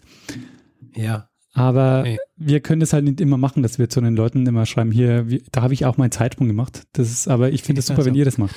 Hier, schau mal meinen Podcast an. Genau. Ich, ich habe einen Podcast. Das Ding ist ja halt, dass heutzutage ähm, dann Leute schon auch so genervt sind, wenn man sagt, dass man einen Podcast hat. Dann sagen sie so, ja, natürlich hast du einen Podcast. Jeder hat einen Podcast heutzutage. Und ähm, deswegen, ja, ich bin, für mich ist dann auch immer schwierig. Also ich, ähm, ich gehe dann auch nicht so hausieren damit. Sagen wir so. Ja, dabei könntest du, weil ich meine, ähm, es haben zwar viele Leute einen Podcast, aber wie viele Leute haben einen Podcast mit über 200 Folgen? Das stimmt allerdings. Ich meine, noch haben wir nicht über 200. Oh ja, wir haben ähm, 206 Gut, wir haben die- veröffentlichte Episoden. Ah, wir haben die, äh, die Bonus-Episoden, das stimmt. die ähm, ja eigentlich schon lange über der 200. Folge. Warum tun wir uns dann diese Folge heute überhaupt an? Stimmt, das ist gar nicht die Wir haben schon lange verpasst. Es ist gar nicht die Jubiläumsfolge. Shit. Ja, ähm, Machen wir mal weiter. gut, machen wir mal weiter. Ähm, vielleicht machen wir noch einen Einspieler. Ja, machen wir noch einen. Lieber Richard, lieber Daniel, mir ist es tatsächlich unerklärlich, warum ich so spät zum Zeitsprung gefunden habe. Eingestiegen bin ich erst mit Folge 145 über Barbara von Zilli. Ihr seid seitdem mehr oder weniger stete Begleiter gewesen meines Alltags, ob es jetzt in der U-Bahn war, beim Autofahren, beim Einschlafen, beim Kochen. Ähm, Ich musste ja auch einige Folgen aufholen, das habe ich mittlerweile geschafft. Eine Ausnahme habe ich allerdings gemacht. In Kreissaal habe ich euch jetzt nicht mit reingenommen. Sorry dafür. Ansonsten wollte ich euch einfach nur zu eurem Jubiläum gratulieren, euch sagen, macht bitte weiter so. Es ist ein wunderbarer Podcast, ein informativer Podcast, ein sehr kurzweiliger Podcast. Ich hatte ja auch schon die Ehre, einen Teil von euch kennenlernen zu dürfen, äh, auf dem Fußballplatz bei Altona 93, wo wir ein paar Bierchen getrunken haben. Und da wären wir auch schon beim Thema. Ich würde mich sehr freuen, wenn es irgendwann mal eines Tages einen Hörerinnen-Treff geben würde. Natürlich gerne in Hamburg. Wien ist aber auch nicht schlecht, war ich auch schon ein paar Mal, würde ich mich auch sehr drüber freuen. Und äh, dann hätte ich noch ein, zwei andere Fragen, unter anderem, ob ihr denn Folgen zum einen vorproduziert und wie lange ihr denn ungefähr für eine Folge persönlich zur Vorbereitung braucht. Ähm, ja, das würde mich brennend interessieren. Ansonsten nochmal herzlichen Glückwunsch zu eurem Jubiläum. Macht weiter so. Viele Grüße aus Hamburg, Jörn. Ja, vielen Dank. Jörn. Vielen Dank. Also ich freue mich immer sehr, wenn ich äh, so höre von Leuten, die sagen, äh, dass sie so spät auf uns gestoßen sind und dann aber gleich einmal so Binge gehört haben. ja. Das ist, äh, ist äh, finde ich, ist, äh, ist eine, ich sag, äh, ein, ein großes Lob im Grund. Weil, ähm, weil, man, weil sie dann so merken, ah, da, das kann man eigentlich, da kann man ein paar am Stück hören. Und ähm, ich, ich habe von irgendjemand, irgendjemand hat einmal kommentiert, dass er uns entdeckt hat und dann innerhalb von, äh, ich glaube, zwei Monaten alles durchgehört hat. Und das ist schon, äh, das ist schon eine ziemliche Leistung eigentlich. Das stimmt, ja. Und ich bin auch neulich mal wieder so diesen ganzen Katalog durch, unser Archiv so durchgeblättert. Und es ist schon echt ähm, brutal, was wir mittlerweile so an unterschiedlichen Themen abgedeckt haben. Mhm. Also da steckt ja wirklich von Antike bis zur Gegenwart äh, und so ziemlich jede ähm, geschichtliche oder historische Teildisziplin, die wir da schon mal abgedeckt haben. Es ist wirklich unglaublich. Ja, aber da geht noch mehr, Daniel. Gehen noch mindestens 200 weitere Ja, Folgen. absolut. Und also ich habe ja gerade gesagt, ich habe noch über 500 Folgen ähm, auf meiner Themenliste. Und das ist ja das Geile. Ich habe wirklich immer noch Bock, diese Folgen zu erzählen. Ähm, weil das habe ich vorher nämlich nicht gesagt. Ähm, die, die Folge kommt nämlich dann, wenn ich echt so das Gefühl habe, boah, ich muss unbedingt dieses Buch lesen und ich habe immer noch irgendwie dieses, ähm, dieses Verlangen, ich muss unbedingt irgendwie halt ähm, noch dieses Buch lesen und habe dann irgendwie Bock, dir diese Geschichte zu erzählen. So, aber zurück zu Jörn. Ja. Ähm, Also Jörn, ähm, übrigens Jörn, Gratulation zum Kind, nachdem du ja offenbar im Kreissaal warst und uns nicht mitgenommen hast, äh, deduziere ich, dass du äh, Vater geworden bist. Und ähm, äh, Hörerinnen-Treff. Äh, Wir haben ja schon mal ein, ein Hörerinnen-Treffen gemacht in Wien. Sind wir ins Globenmuseum gegangen. Das, äh, das größte äh, Globenmuseum der Welt. Äh, Es ist relativ klein, aber es ist das größte Globenmuseum der Welt und es enthält wirklich viele ähm, Globen. Also wer sich für Globen interessiert, ähm, Globenmuseum auf jeden Fall zu empfehlen, ist Teil des ähm, ist Teil der Nationalbibliothek, oder? Ja, genau. Aber das Ja. war nicht das Highlight des HörerInnen-Treffens. Nein, das Highlight war, dass wir dann im Café Alt Wien waren Richtig. und dort ähm, miteinander gespeist und getrunken haben Ja. und uns ausgetauscht haben und es war, äh, es war sehr gut. Aber natürlich, was solche physischen äh, Zusammenkünfte ähm, natürlich mit sich äh, tragen, ist, dass es schwierig ist für alle teilzunehmen und sowas. Und dass es auch schwierig ist, irgendwie einen Zeitpunkt zu finden, wo wir beide irgendwie in der gleichen Stadt sein können. Und deswegen gestalten sich solche ähm, HörerInnen-Treffen immer ein bisschen schwierig.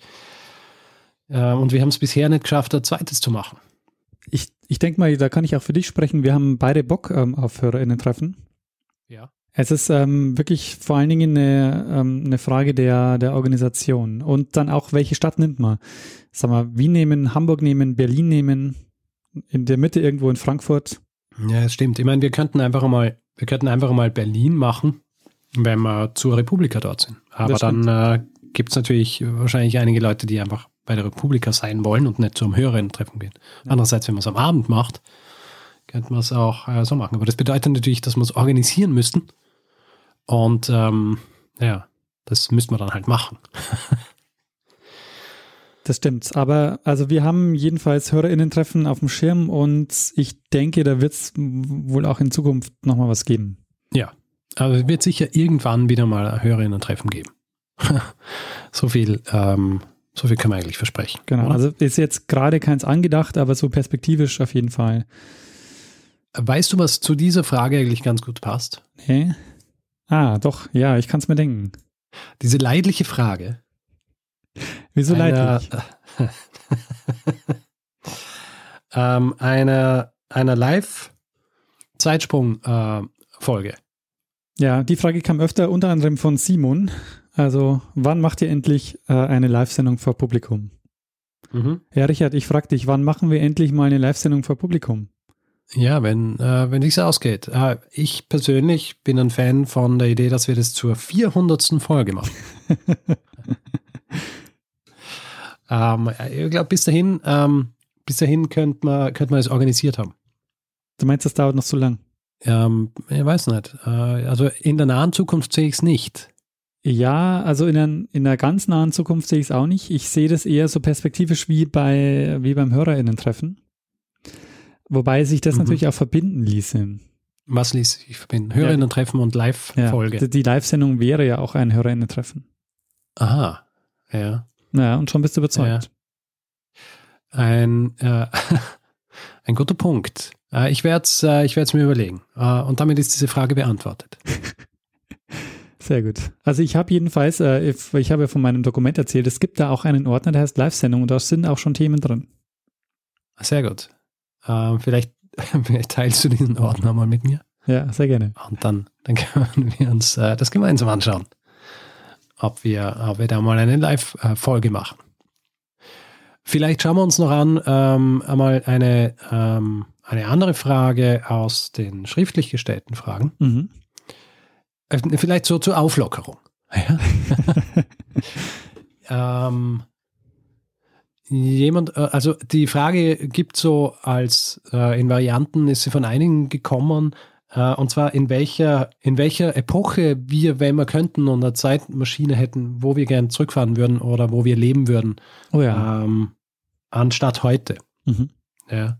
Ähm, wie ist denn das bei dir, Daniel? Hast du da was? Also ich bin da äh, relativ eindeutig. Okay. Ähm, Gegenwart äh, aufgrund der medizinischen Versorgung. ja, Also ich habe ein paar Folgen zur, lustig, weil ja, ja. ich habe ein paar Folgen zur Medizingeschichte gemacht und äh, ich denke mir jedes Mal, also ich bin echt äh, glücklich, äh, in der Gegenwart äh, geboren worden zu sein. Ja, stimmt. Mir geht es nämlich genauso. Also ähm, viele interessante äh, Zeiten, finde ich, gäbe es. Also ich würde natürlich gerne irgendwie in so diese Zeiten fahren und auch diese Gegenden, wo die Quellenlage so schlecht ist, wo man ähm, viele Dinge einfach nicht weiß und, und ähm, einfach direkt vor Ort sind. Was natürlich nicht bedeutet, dass ich irgendwie dann danach mehr wissen wird, weil ich ja nur an einem Ort sein könnte und nicht irgendwie ähm, dann wirklich einen großen Überblick über die Zeit hat. Aber sowas würde mir natürlich schon reizen, aber schlussendlich leben dort oder längere Zeit dort sein, äh, auf keinen Fall, weil äh, also die Gegenwart ist ja unsere beste Zeit, Ja. Also in der wir sind. Zeitmaschine wäre super. Also da würde ich, äh, da würde ich dann natürlich sofort ähm, ein paar Orte. Ich würde wahrscheinlich, glaube ich, in die Antike fahren wollen, um einfach mal zu Mhm. gucken, ähm, wie, weil das einfach so die Zeit ist, die uns so am fremdesten ist. Ähm, ich glaube so, ich würde Lustig, äh, die Antike ist mir weniger fremd als zum Beispiel so diese Mittelalter oder, oder frühe Mittelalterzeiten, wo es einfach weniger Quellenlage gibt dafür. Ja, das stimmt. Also Mittelalter würde ich auch auf jeden Fall gerne mal hingucken. Oder natürlich auch, ähm, also diese ganze, diese ganze Zeit auch, die wir häufig, häufig ja auch so als so äh, häufig schon in Folgen hatten, so 19. Jahrhundert, wo so ganz viel passiert, ähm, was wir dann Ja. so heute für, für normal halten. Mhm. Ähm, das wäre natürlich auch spannend. Aber Ja. stell mir vor, du, du hättest die Möglichkeit mal irgendwie ähm, zu gucken, ähm, du, du, würdest mal gucken, ähm, du würdest dir einen römischen Kaiser angucken. So hm. Cäsar, Augustus. Ja. Also das wäre schon. Aber da, das setzt natürlich voraus, dass du irgendwie äh, nicht nur in der Zeit zurück wärst, sondern auch irgendwie du einen gewissen Status brauchst. Weil du kannst nicht einfach dann zum Palast gehen und äh, dir so den Kaiser anschauen. Ja. Da musst du ja, das ist ja oft das, was die Leute, wenn sie denken über ja, Zeitmaschine, wenn du, wenn du irgendwie zurückversetzt wirst in die Zeit irgendwo in, in äh, Mittelalter, landest du irgendwo und uh, du bist niemand ja. und, und musst dann da in der Gegend rumgehen und äh, wirst wahrscheinlich vom ersten, der da über den Weg läuft, äh, erschlagen. Ja, also was, äh, das heißt, äh, man, man, muss sich auch gleichzeitig in, ähm, in einen gewissen Status rein äh, schicken lassen von der Zeitmaschine. Also irgendwie irgendein, irgendein ähm, äh, Senator oder so in die Richtung. Hm. Ja, das also ist ist schwieriger, als man denkt. Äh, diese ganze äh, ja, stimmt, das mit der Zeitmaschine, echte Zeitspringer-Problematik. ja, wirklich. Na, aber generell ist so, was du ansprichst, eben mit, mit medizinischer Versorgung und auch Hygiene und so. Es gibt ja diesen Spruch, und ähm, der, der gilt, äh, was solche Fragen angeht, für mich eigentlich äh, im Englischen. The past is a great place to visit, but it's a terrible place to live. Ja, sehr schön gesagt. Ja. sehr schön. Also, ja, so geht es mir auch. Viele interessante ähm, Zeiten, wo ich gern vorbeischauen würde, aber wirklich keine Zeit, wo ich lieber leben würde als, äh, als heutzutage. Ja. Vor allem, weil ich heutzutage ja auch äh, in einer sehr privilegierten Position leben kann. Ja, das kommt noch dazu, na klar, ja. Daniel, was würdest du sagen? Ach. Machen wir ähm, was? wir sind schon bei eineinhalb Stunden und haben noch kaum was erledigt. Werden wir jemals fertig? Das mit den Kapitelmarken haben wir übrigens vergessen. Wir sind so hin und her gesprungen. Ja, yeah, keine Kapitelmarken. Ah, also ich weiß ja gar nicht, ob wir da alle Fragen äh, machen können. Oh, sind ja. viele. Ähm, Aber machen wir da, also die Einspieler müssen wir auf jeden Fall machen. Also machen mach wir noch einen Einspieler dann. Machen wir noch einen Einspieler, alles klar. Da habe ich noch einen vom Alex. Hallo Daniel, hallo Richard. Hier ist der Alex aus Frankfurt am Main. Vielen lieben Dank für die echt tollen Podcasts, die ihr bereits für uns Zuhörer bereitgestellt habt. Diese 200 waren bisher echt spitze, also die 199, die 200. kommt ja jetzt erst. Ähm, jedes Mal, wenn in ansteht, dass euer Podcast rauskommt, bin ich tatsächlich einen Tag vorher schon ziemlich mit Vorfreude versehen und fiebere quasi dem Moment nach, wo ich diesen Podcast runterladen und hören kann. Es ist jedes Mal tatsächlich toll und ich bin bisher auch noch nie enttäuscht worden. Dafür erstmal tausend Dank, ist echt klasse. Besonders gefallen haben mir die Folgen rund um kleine, kurze Geschichte des der Blablub. Das sind meistens sehr interessante, kompakte Zusammenfassungen, die wirklich sehr interessant waren. Ähm, ja, dafür erstmal allen, allen tausend Dank. Fragen habe ich aber auch, keine Angst, sind nur zwei. Ähm, aber ihr habt ja danach gefragt. Ähm, die erste Frage ist, welches Equipment benutzt ihr eigentlich für euren Podcast, im Speziellen für Recherche als auch für die Aufzeichnung? Und da im speziellen Hard- und Software würde mich interessieren. Und die zweite Frage wäre, ob ihr mittlerweile vielleicht sogar schon eine Datenbank irgendwie implementiert habt, ähm, um den Überblick nicht zu verlieren, weil bei 200 Folgen kann ich mir vorstellen, da kommt man schon ab und zu an gewisse Stellen, wo man vielleicht schon eins bis n Mal war. Ähm, Jo, das war's von meiner Seite und jetzt äh, wünsche ich euch noch viel Glück für die nächsten mindestens 200 Folgen, die ich von euch erwarte. Nein, macht einfach weiter so. Macht bitte nichts anders als jetzt. Ihr macht alles total toll und ich freue mich echt jedes Mal, wie gesagt. Viel Glück, ähm, ja, und viele liebe Grüße aus Frankfurt. Tschüssi. Sehr gut, sehr schön. Ja, vielen Dank. Wieder sehr schönes, äh, sehr schönes Feedback. Äh, das freut mich gerade sehr. Und das Gute ist, dass er eine, äh, dass er zwei sehr gute Fragen gestellt hat. Absolut, äh, also die wir nämlich noch nicht beantwortet haben. Genau, Technik oder besprochen, Technik, weil er gefragt hat ähm, Ausrüstung für quasi für die Aufnahme und auch für die Recherche. Äh, bei der Recherche ist es so, du du arbeitest ja an einer, an einer Universität.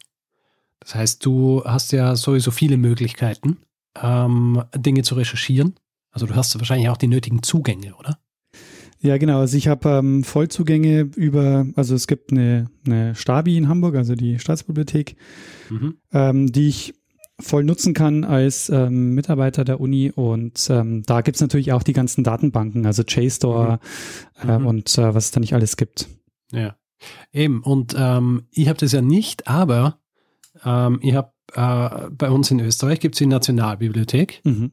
und dort kannst du dir einen quasi einen Leseausweis machen, was nicht bedeutet, dass du überhaupt hingehen musst, um was zu lesen, sondern du hast aber dann auch Zugang zu den ganzen Datenbanken. Und das ist fantastisch. Hm. Ähm, für, für, ich glaube, 30 Euro oder so im Jahr hast du Zugang zu all diesen Dingen und äh, kannst alles recherchieren, was du brauchst.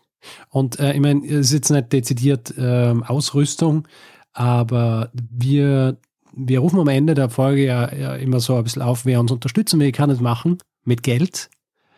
Und dieses Geld, das wir dann äh, dort bekommen, der Großteil davon fließt in äh, eigentlich die Anschaffung von Büchern, Stimmt, ja. um, um diese Geschichten zu recherchieren. Also ich habe mir ja vor, ähm, vor ungefähr einem Jahr habe ich mir auch einen E-Reader besorgt, weil oft, weil wir auch darüber gesprochen haben, dass es dann so Geschichten gibt, die man relativ kurzfristig ähm, einschiebt. Ähm, ist natürlich gut, dass ich mir dann einfach ein E-Book kaufen kann und da kann ich ja ein Buch äh, lesen, einen Tag bevor ich dann anfange, die Geschichte vorzubereiten und, und aufzunehmen. Und das Lustige ist, es gibt, äh, wir haben ja da so ein Dokument, wo wir die, äh, die Spenden sammeln und dann natürlich auch ähm, unsere äh, Kosten auflisten. Und äh, wir kaufen uns beide Bücher, schreiben die Bücher rein, was sie kosten, aber wir dürfen natürlich nicht die Titel der Bücher reinschreiben. Das heißt, das ist jetzt ein Ja. sehr absurdes Dokument mit, ähm, da steht dann Buch anonym, Buch Zeitsprung 100 irgendwas. Ja, natürlich. Da muss man, äh, weil das Prinzip muss natürlich aufrechterhalten, das äh, werden, dass da eine nie weiß, was der andere erzählen wird. Und es ist dann auch immer sehr schön zu sehen, so, ah, Sonntag ist Aufnahme, Samstag, Richard hat sich noch ein Buch gekauft. Tja, da heißt es dann schnell lesen. ja. Ähm, zu der, ähm, zu der Ausrüstung, wenn es ums Aufnehmen geht, da sind wir durch ein bisschen ähm, eine, also ich würde sagen, viel haben wir eh nicht abgegradet. Ich habe in erster Linie abgegradet. Ähm, ich habe ein, ähm, weil ursprünglich haben wir beide mit, mit ähm, Headsets aufgenommen, also Mikrofon am, am, am Headset. So machst du das noch immer, oder? Ja. Und bei mir ist es, ich habe mal ein, ich habe mir einen Procaster gekauft von Rode, vorher ein anderes, wo sich herausgestellt hat, dass es zu sensibel war, aber das Procaster ist ja eigentlich sehr gut geeignet für, für Umgebung, die nicht äh, Studioumgebung ist, wo es nicht immer leise ist und äh, hin und wieder hört man auch bei mir Dinge im Hintergrund, aber ähm, generell eigentlich nicht. Und es ist ein sehr gutes Mikrofon für diesen, für diesen Heimgebrauch, würde ich sagen.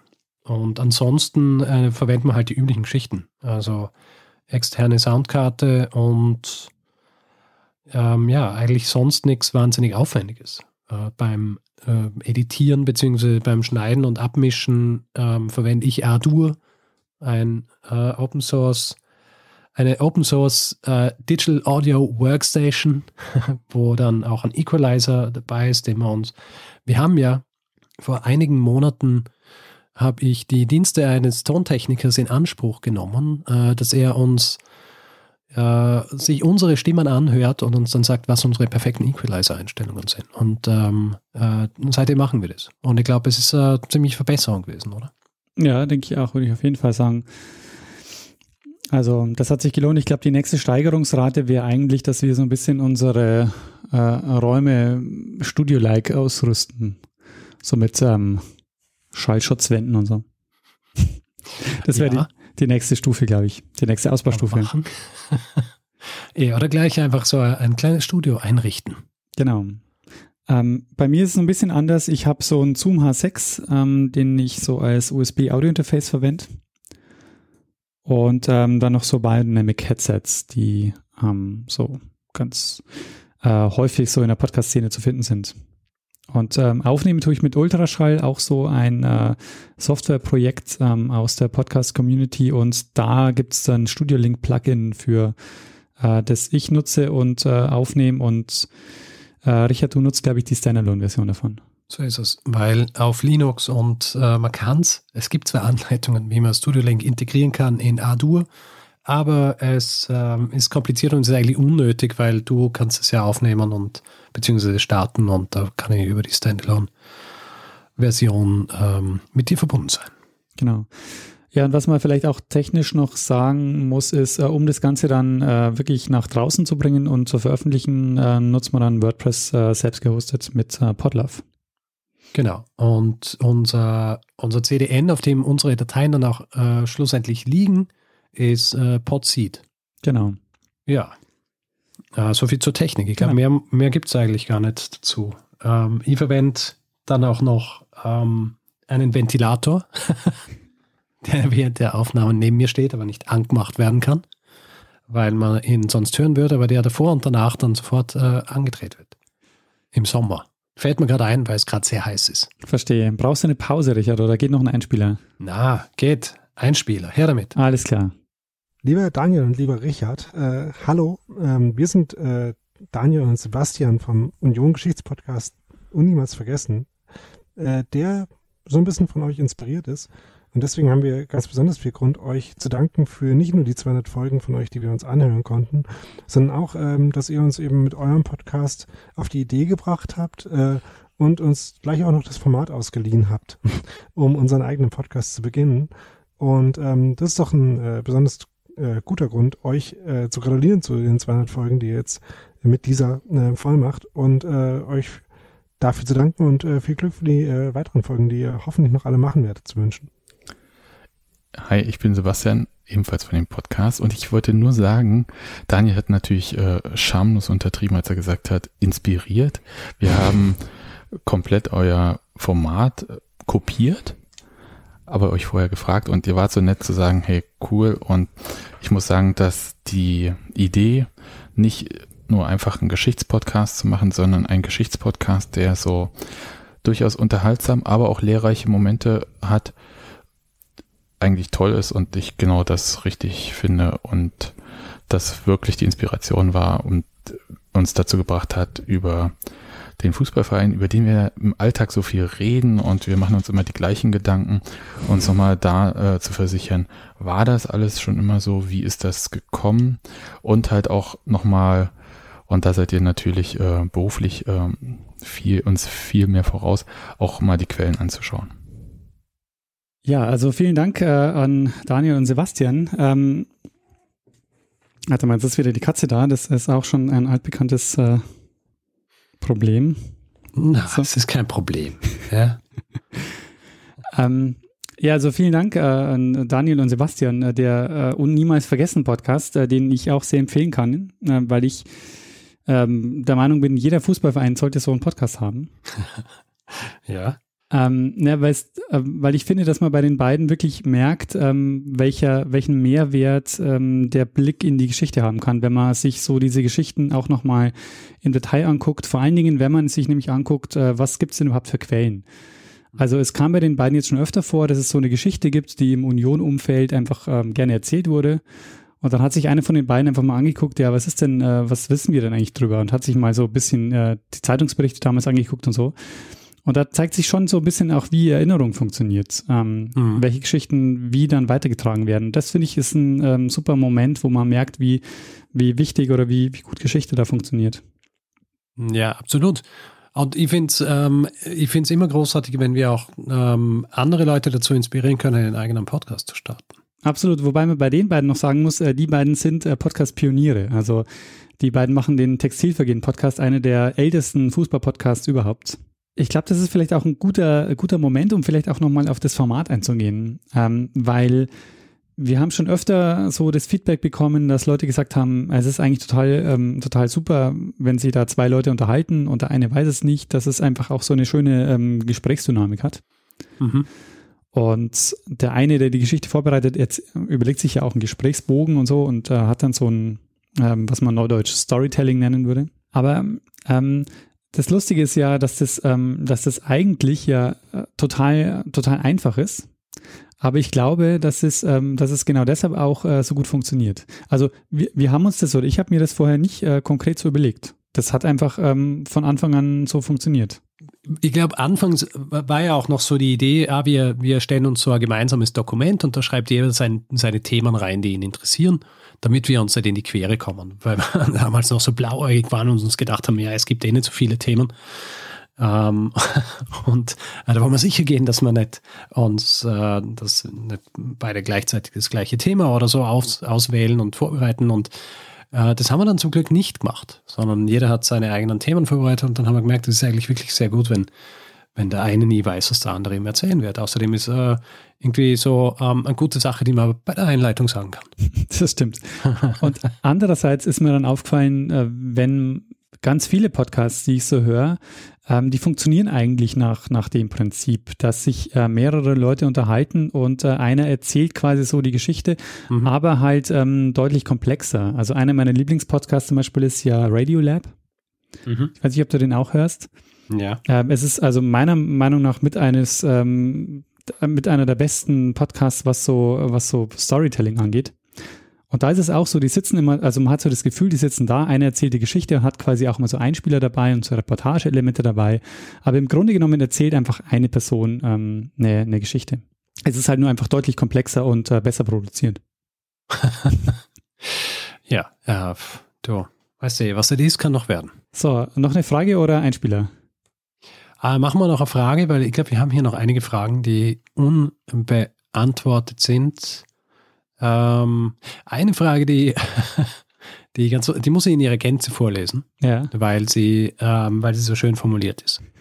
Also, also es sind eigentlich zwei oder drei Fragen, aber ich ähm, lese sie mal vor.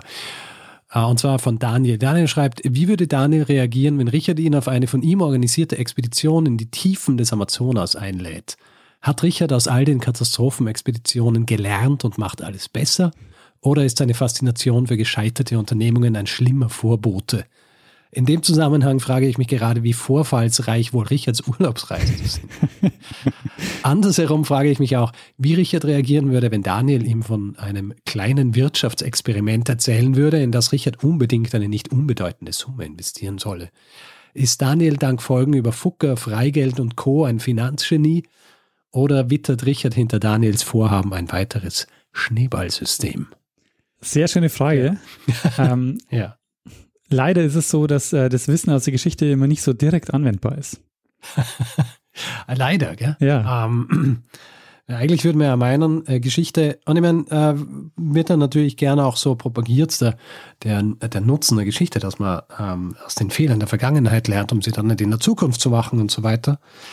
Aber ähm, ja, äh, viel, äh, viel Geschichte ist ja Geschichte, die sich aus, aus, aus den, dem Zusammenwirken kleiner, ähm, kleiner Dinge ergibt.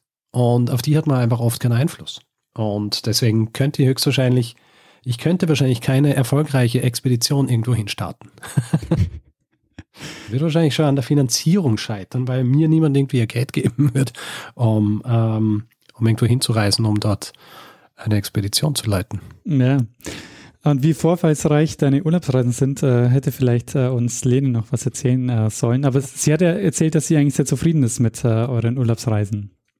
Insofern. Ja, ja, weil meine Urlaubsreisen sind äh, vielleicht auch, weil ich äh, so viele ähm, von so vielen Katastrophenexpeditionen gelesen habe, immer recht gut organisiert, so dass ich wenig dem Zufall überlasse. Und deswegen passiert eigentlich selten was. Es gibt ja einen äh, Spruch über Geschichte, der ganz häufig äh, genannt wird, dieses ähm, ähm, die, die, die Frage, ob sich Geschichte wiederholt.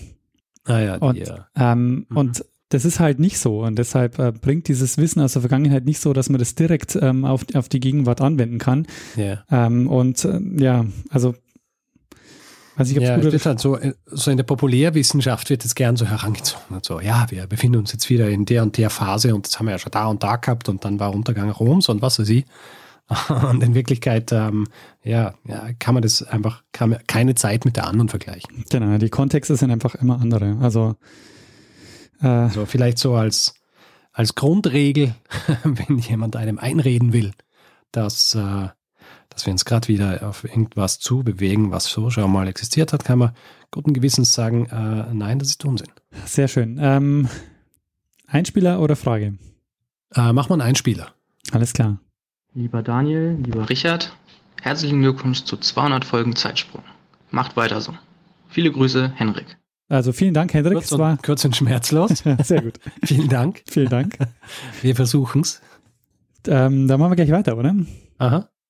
Lieber Zeitsprung, vielen Dank für die tollen Folgen, aber mal Buddha bei die Fische. Was hat es eigentlich mit panoptikum.io auf sich? Tja, panoptikum.io, ähm, das ist auch sowas.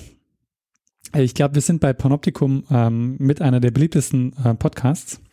Ja. Ähm, was daran liegt, was wir einer der Podcasts sind, die äh, Panoptikum mit am meisten gefeatured haben. Mhm. Und Panoptikum ist ein Projekt von äh, Stefan Haslinger, also unter anderem Stefan Haslinger, der das äh, maßgeblich programmiert hat. Panoptikum.io ähm, ist eine, ja, ist, ist, es ist eine Podcast-Plattform, so eine Podcast-Suchmaschine, auf der Podcasts ähm, gefunden werden können, auf der Podcasts ähm, angehört werden können und die, der einfach so eine Plattform bietet, ähm, um ähm, Podcasts zu suchen und zu finden. Genau. Und ich glaube, der, der ursprüngliche Grund, abgesehen davon, dass wir es gut finden, was er macht, ist auch, dass wir uns gedacht haben, es ist äh, gut, eine Alternative zu iTunes auch anzugeben, wenn es darum geht, wo man unseren Podcast bewerten kann oder, oder äh, Sterne vergeben und solche Geschichten, weil äh, ja nicht alle iTunes verwenden wollen oder können, weil sie kein Apple-Gerät haben. Also äh, können sie es zum Beispiel auf panopticon.io machen. Absolut. Und es ist ein ähm, Projekt, also einfach, das ist auch eines der Projekte, das aus so einer freien Podcast-Szene kommt und deshalb ähm, auch immer sehr unterstützenswert. Genau. Und ich habe gerade geguckt, wir sind tatsächlich der am ähm, meisten subscribed Podcast auf Panoptikum. Ja, schon. Wir erwähnen sie jede Woche. Noch vor den ganzen äh, Tim Pritloff Podcasts, die dann auf, äh, von Platz zwei bis Platz fünf kommen. Tja. Sehr schön. Das ist die, uh, die uh, the power of Empfehlung. Sehr gut. Ja, wir sind, wir haben gerade einen Lauf, ja. oder? Wir machen weiter. Machen wir weiter. Mir gegenüber sitzt Alkis Vlasakakis. Und mein Vis-à-vis -vis ist Marco Schreuder. Lieber Richard, lieber Daniel, wir gratulieren ganz herzlich zur 200. Folge. Oh mein Gott, so viele. Von Zeitsprung Geschichten aus der Geschichte. Wir haben schon kooperiert. Ich habe euch einmal mit euch gemeinsam, also mit dem Richard in dem Fall, die Geschichte zum jüdischen Friedhof in Währing gemacht, wo ihr sogar eine extra Folge gemacht habt. Eine Folge ist in der Pipeline mit einem von euch, aber da verraten wir natürlich noch nichts.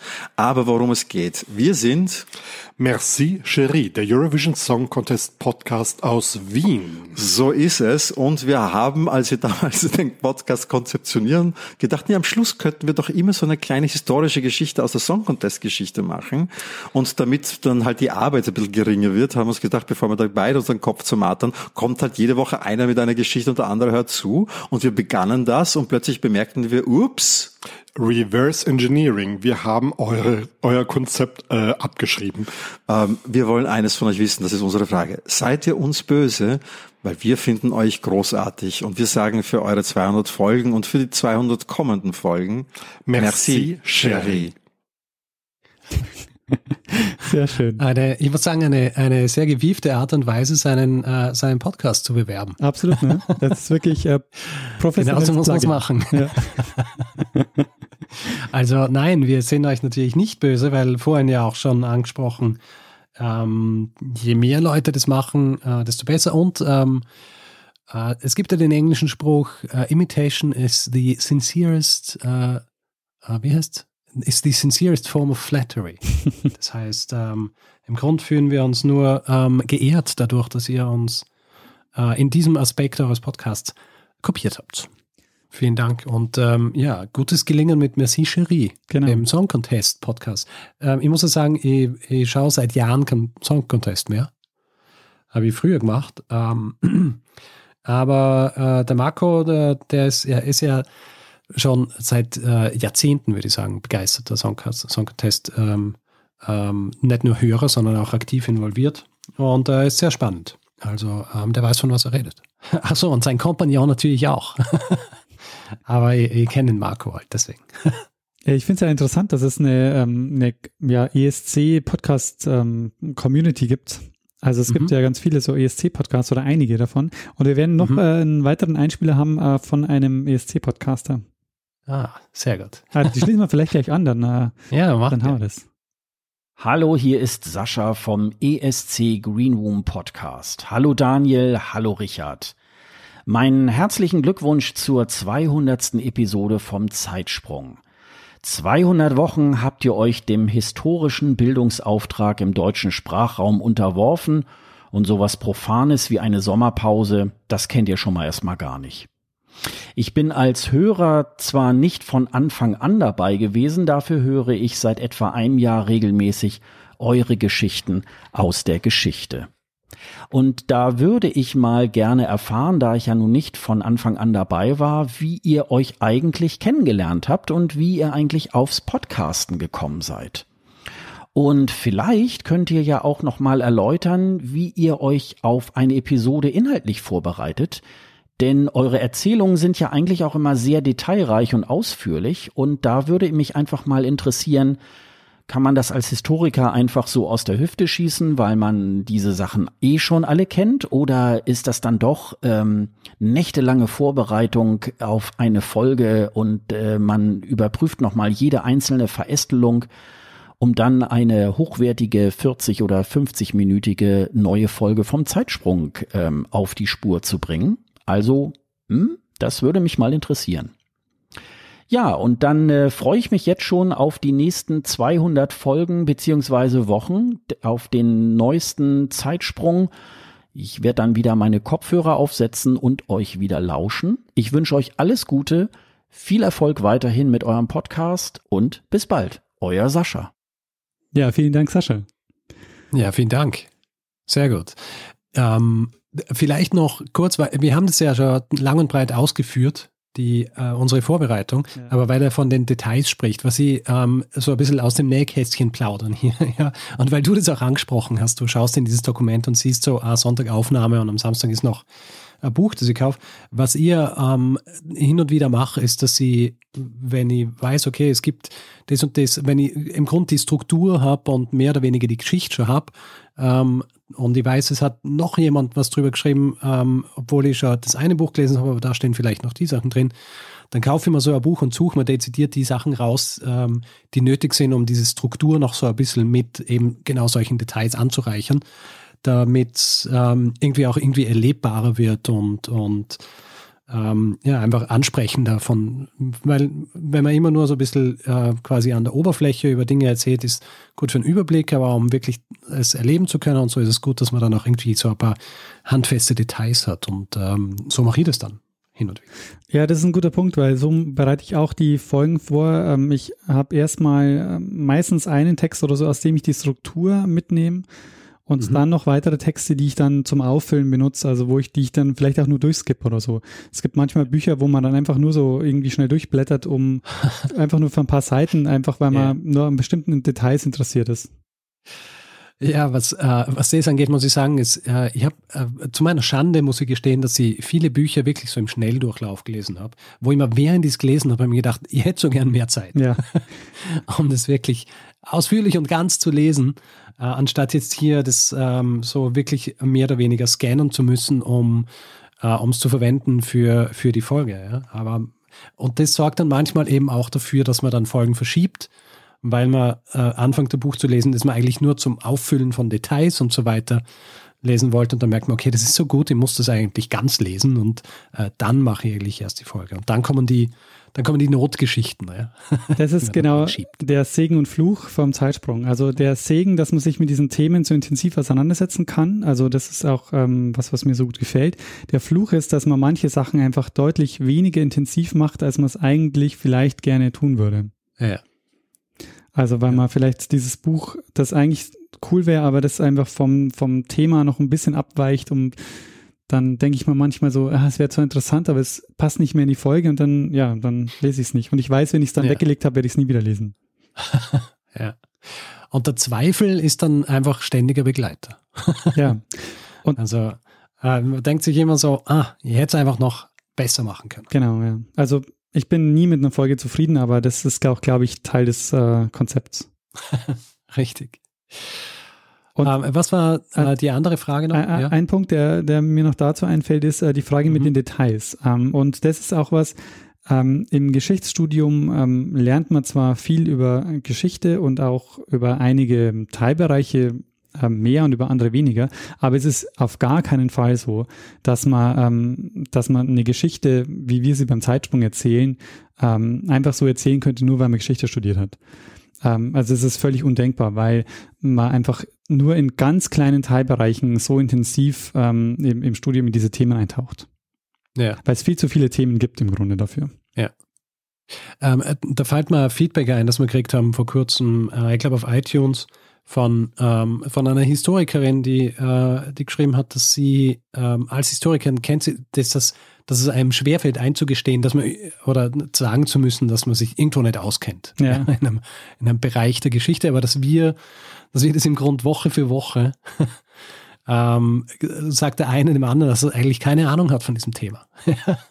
und äh, ich glaube, das gehört einfach dazu, weil, äh, und auch so um ein bisschen klar zu machen, diesen, dieses äh, Ding, dass man sieht, eben Leute, die hören, jemand hat Geschichte studiert, gehen davon aus, dass man einfach alles kennt aus der Geschichte, aber das äh, geht natürlich gar nicht. Ja. Und ähm, dann wirklich an ähm, 99 Prozent der, der Geschichten, die wir machen oder die ich vorbereite, da habe ich vorher so gut wie nichts drüber gewusst. Und ähm, habe dann einfach äh, entsprechend, ähm, entsprechend recherchiert, um, um das irgendwie, um mich quasi zu, zu informieren, um dann schlussendlich auch unser, unser hörendes Publikum zu informieren. Und was noch dazu kommt, ist, dass äh, es ja in den allermeisten Fällen auch mehrere Perspektiven auf diese Geschichte gibt.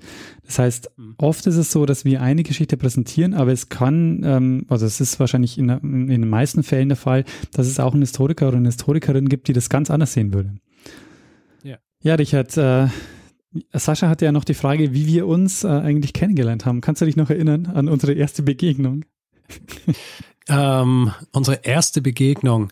Also ich weiß, dass wir uns in einem, ähm, in einem Seminar kennengelernt haben. Und äh, war das mit Slash? Nee, das war das Forschungsseminar bei Griesebner.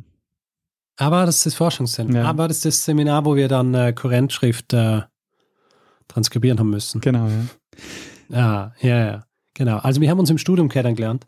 Und ähm, ich kann es vielleicht noch, ähm, ähm, weil ich kann mich noch sehr genau daran erinnern, weil wir saßen nämlich ähm, nebeneinander in der hintersten Reihe und äh, es wurden äh, Referatsthemen vergeben. Und es war ein Forschungsseminar und ähm, wir beide wurden äh, zugelost, äh, dass wir ein gemeinsam ein, ein Referat halten sollten. Tja. Und ähm, ja, so, so ist es passiert und äh, ich kann mich noch sehr gut daran erinnern, dass ich dich sehr, sehr seltsam fand, Richard. Weil Hast du mich was? Du, ich fand dich sehr, sehr seltsam, weil du hast nicht gesagt so, ja, komm, lass uns treffen, sondern du hast so gesagt, hey, ähm, ich habe da so ein Tool, äh, Writing, Writing Board hieß es oder so, wir können das koll kollaborativ machen, wir müssen uns gar nicht treffen und so.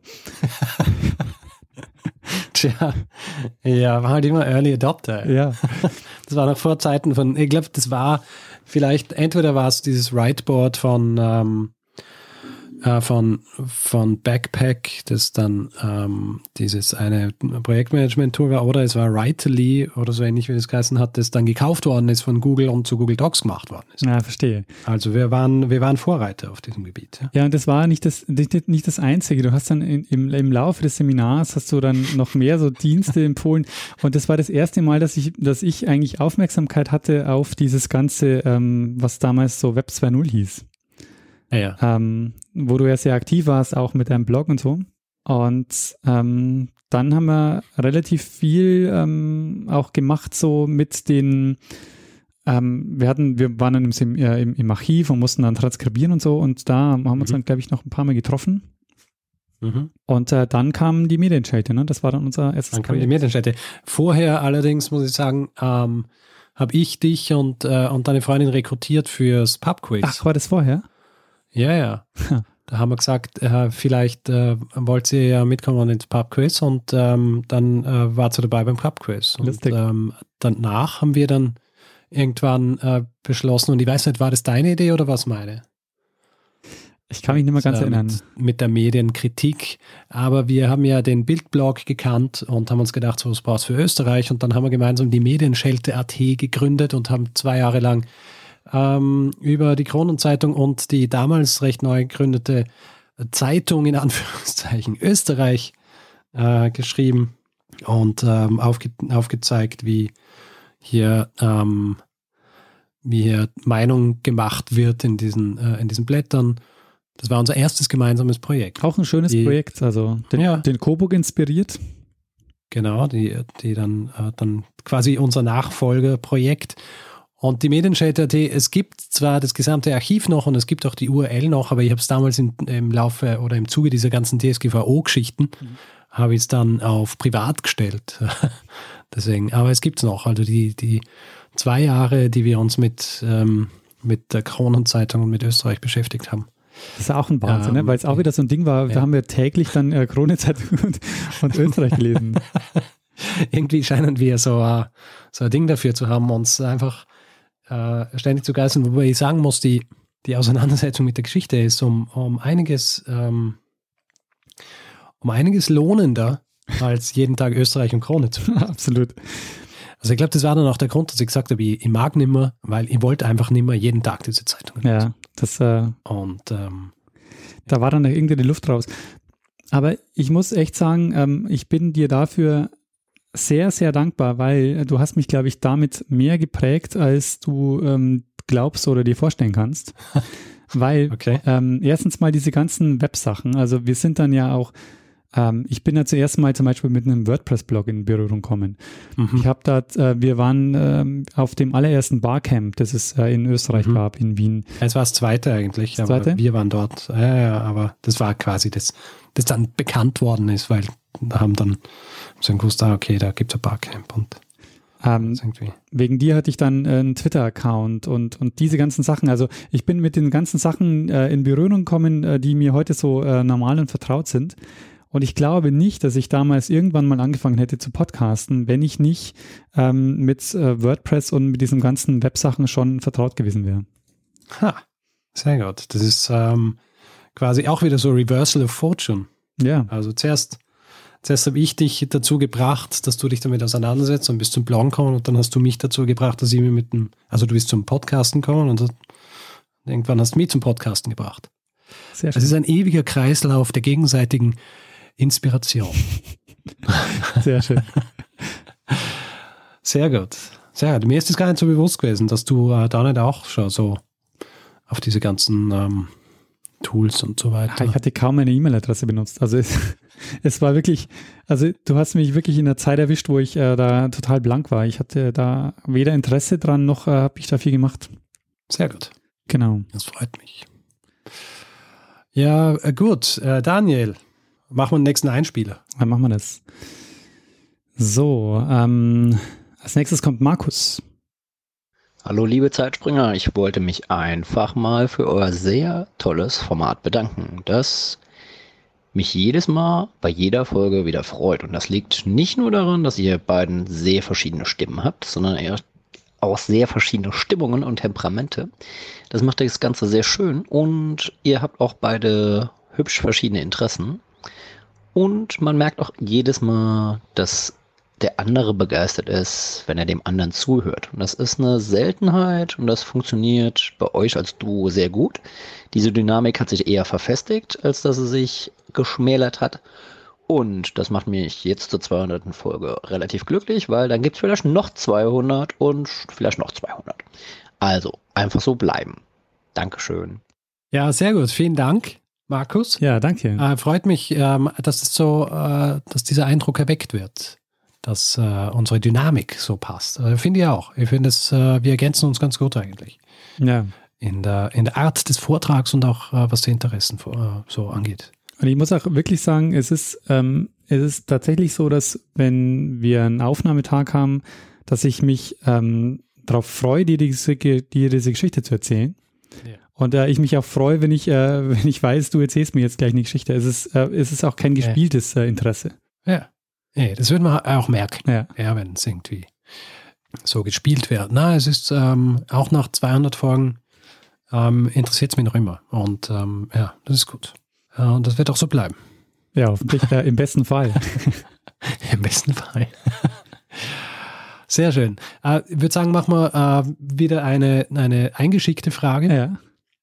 Ähm, vielleicht, äh, und das ist ganz interessant, äh, und ich lese die am besten auch äh, fast zur Gänze vor, damit man es auch äh, gut versteht, um was es geht. Und zwar ist dieser, äh, hat Martin uns gefragt. Mhm. Und zwar schreibt er, die regelmäßig vorgetragenen Namen eurer zahlenden Hörerinnen und Hörer vermitteln den Eindruck, Geschichte sei ein Themengebiet, dem im Hobbybereich überwiegend Männer nachgehen. Diesen Eindruck stützen auch heimatkundliche bzw. regionalgeschichtliche Veranstaltungen, an denen ich in letzter Zeit teilgenommen habe. Demgegenüber steht ein relativ ausgeglichenes Geschlechterverhältnis bei Studierenden an den Universitäten. Was ist eure Einschätzung zu dem Thema? Habt ihr eine Ahnung, wo woanders liegen könnte? Ähm, tja, was glaubst du ist der Grund, Daniel? Also ich habe ja eine Theorie. Ja, dann, dann sag du mal die Theorie. Also meine Theorie ist, ich glaube ja, dass es in erster Linie damit zusammenhängt, dass, ähm, dass Männer gesellschaftlich einfach gewöhnt sind, äh, eher, ähm, eher in die Öffentlichkeit zu treten Ja. als Frauen. Also wirklich, dass das, ähm, äh, dass es normale ist für Männer, dass sie, wenn sie ein Interesse haben oder wenn sie denken, dass sie irgendwo was beitragen können, dass sie das machen. Und, und bei Frauen ist es anders. Ich weiß nicht, inwieweit also, äh, sich das dann umlegen lässt, diese Theorie auf die, auf die äh, Diskrepanz ähm, bei unseren Hörerinnen und Hörern, äh, dass, wir, dass wir höchstwahrscheinlich deutlich mehr äh, männliche oder de- deutlich mehr Hörer als Hörerinnen haben. Ähm, aber was jetzt zum Beispiel die, die Beschäftigung so im Hobbybereich angeht und dann eben auch so in diesen, in diesen regionalgeschichtlichen äh, Dingen, äh, glaube ich, ist es wirklich einfach so diese, diese, so diese Struktur, die sich verankert hat in der Gesellschaft, dass Männer viel eher mit solchen Dingen an die Öffentlichkeit gehen und, und äh, es auch gewohnt sind, dass sie das können. Ja, und das führt dann dazu, dass Männer sichtbarer sind nach außen, aber es nicht unbedingt ähm, mehr Männer sind, die sich damit beschäftigen. Genau. Ähm, also es ist ein Ansatz. Ich glaube, es gibt sicher, sicher einige. Wahrscheinlich, wenn wir jetzt richtig für diese 200. Folge recherchiert hätten, hätten wir wahrscheinlich eine Expertin oder einen Experten finden können, die sich mit genau dieser Thematik auseinandersetzen. Ja.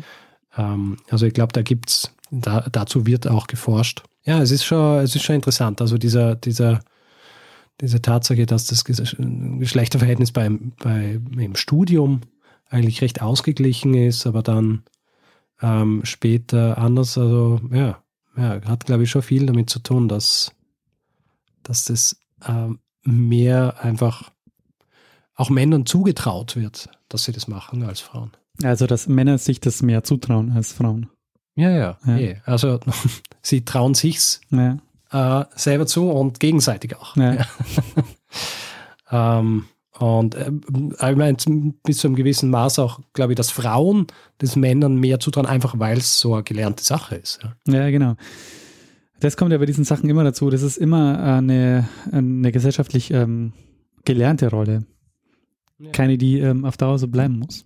Genau. Deswegen, ähm, ich glaube, wir haben auch irgendwann einmal Feedback gekriegt von einer Hörerin, die dann auch geschrieben hat, dass sie uns gehört hat und sie wollte eigentlich auch immer so einen Podcast machen und dann hat sie gedacht, okay, jetzt muss sie das eigentlich nicht mehr machen.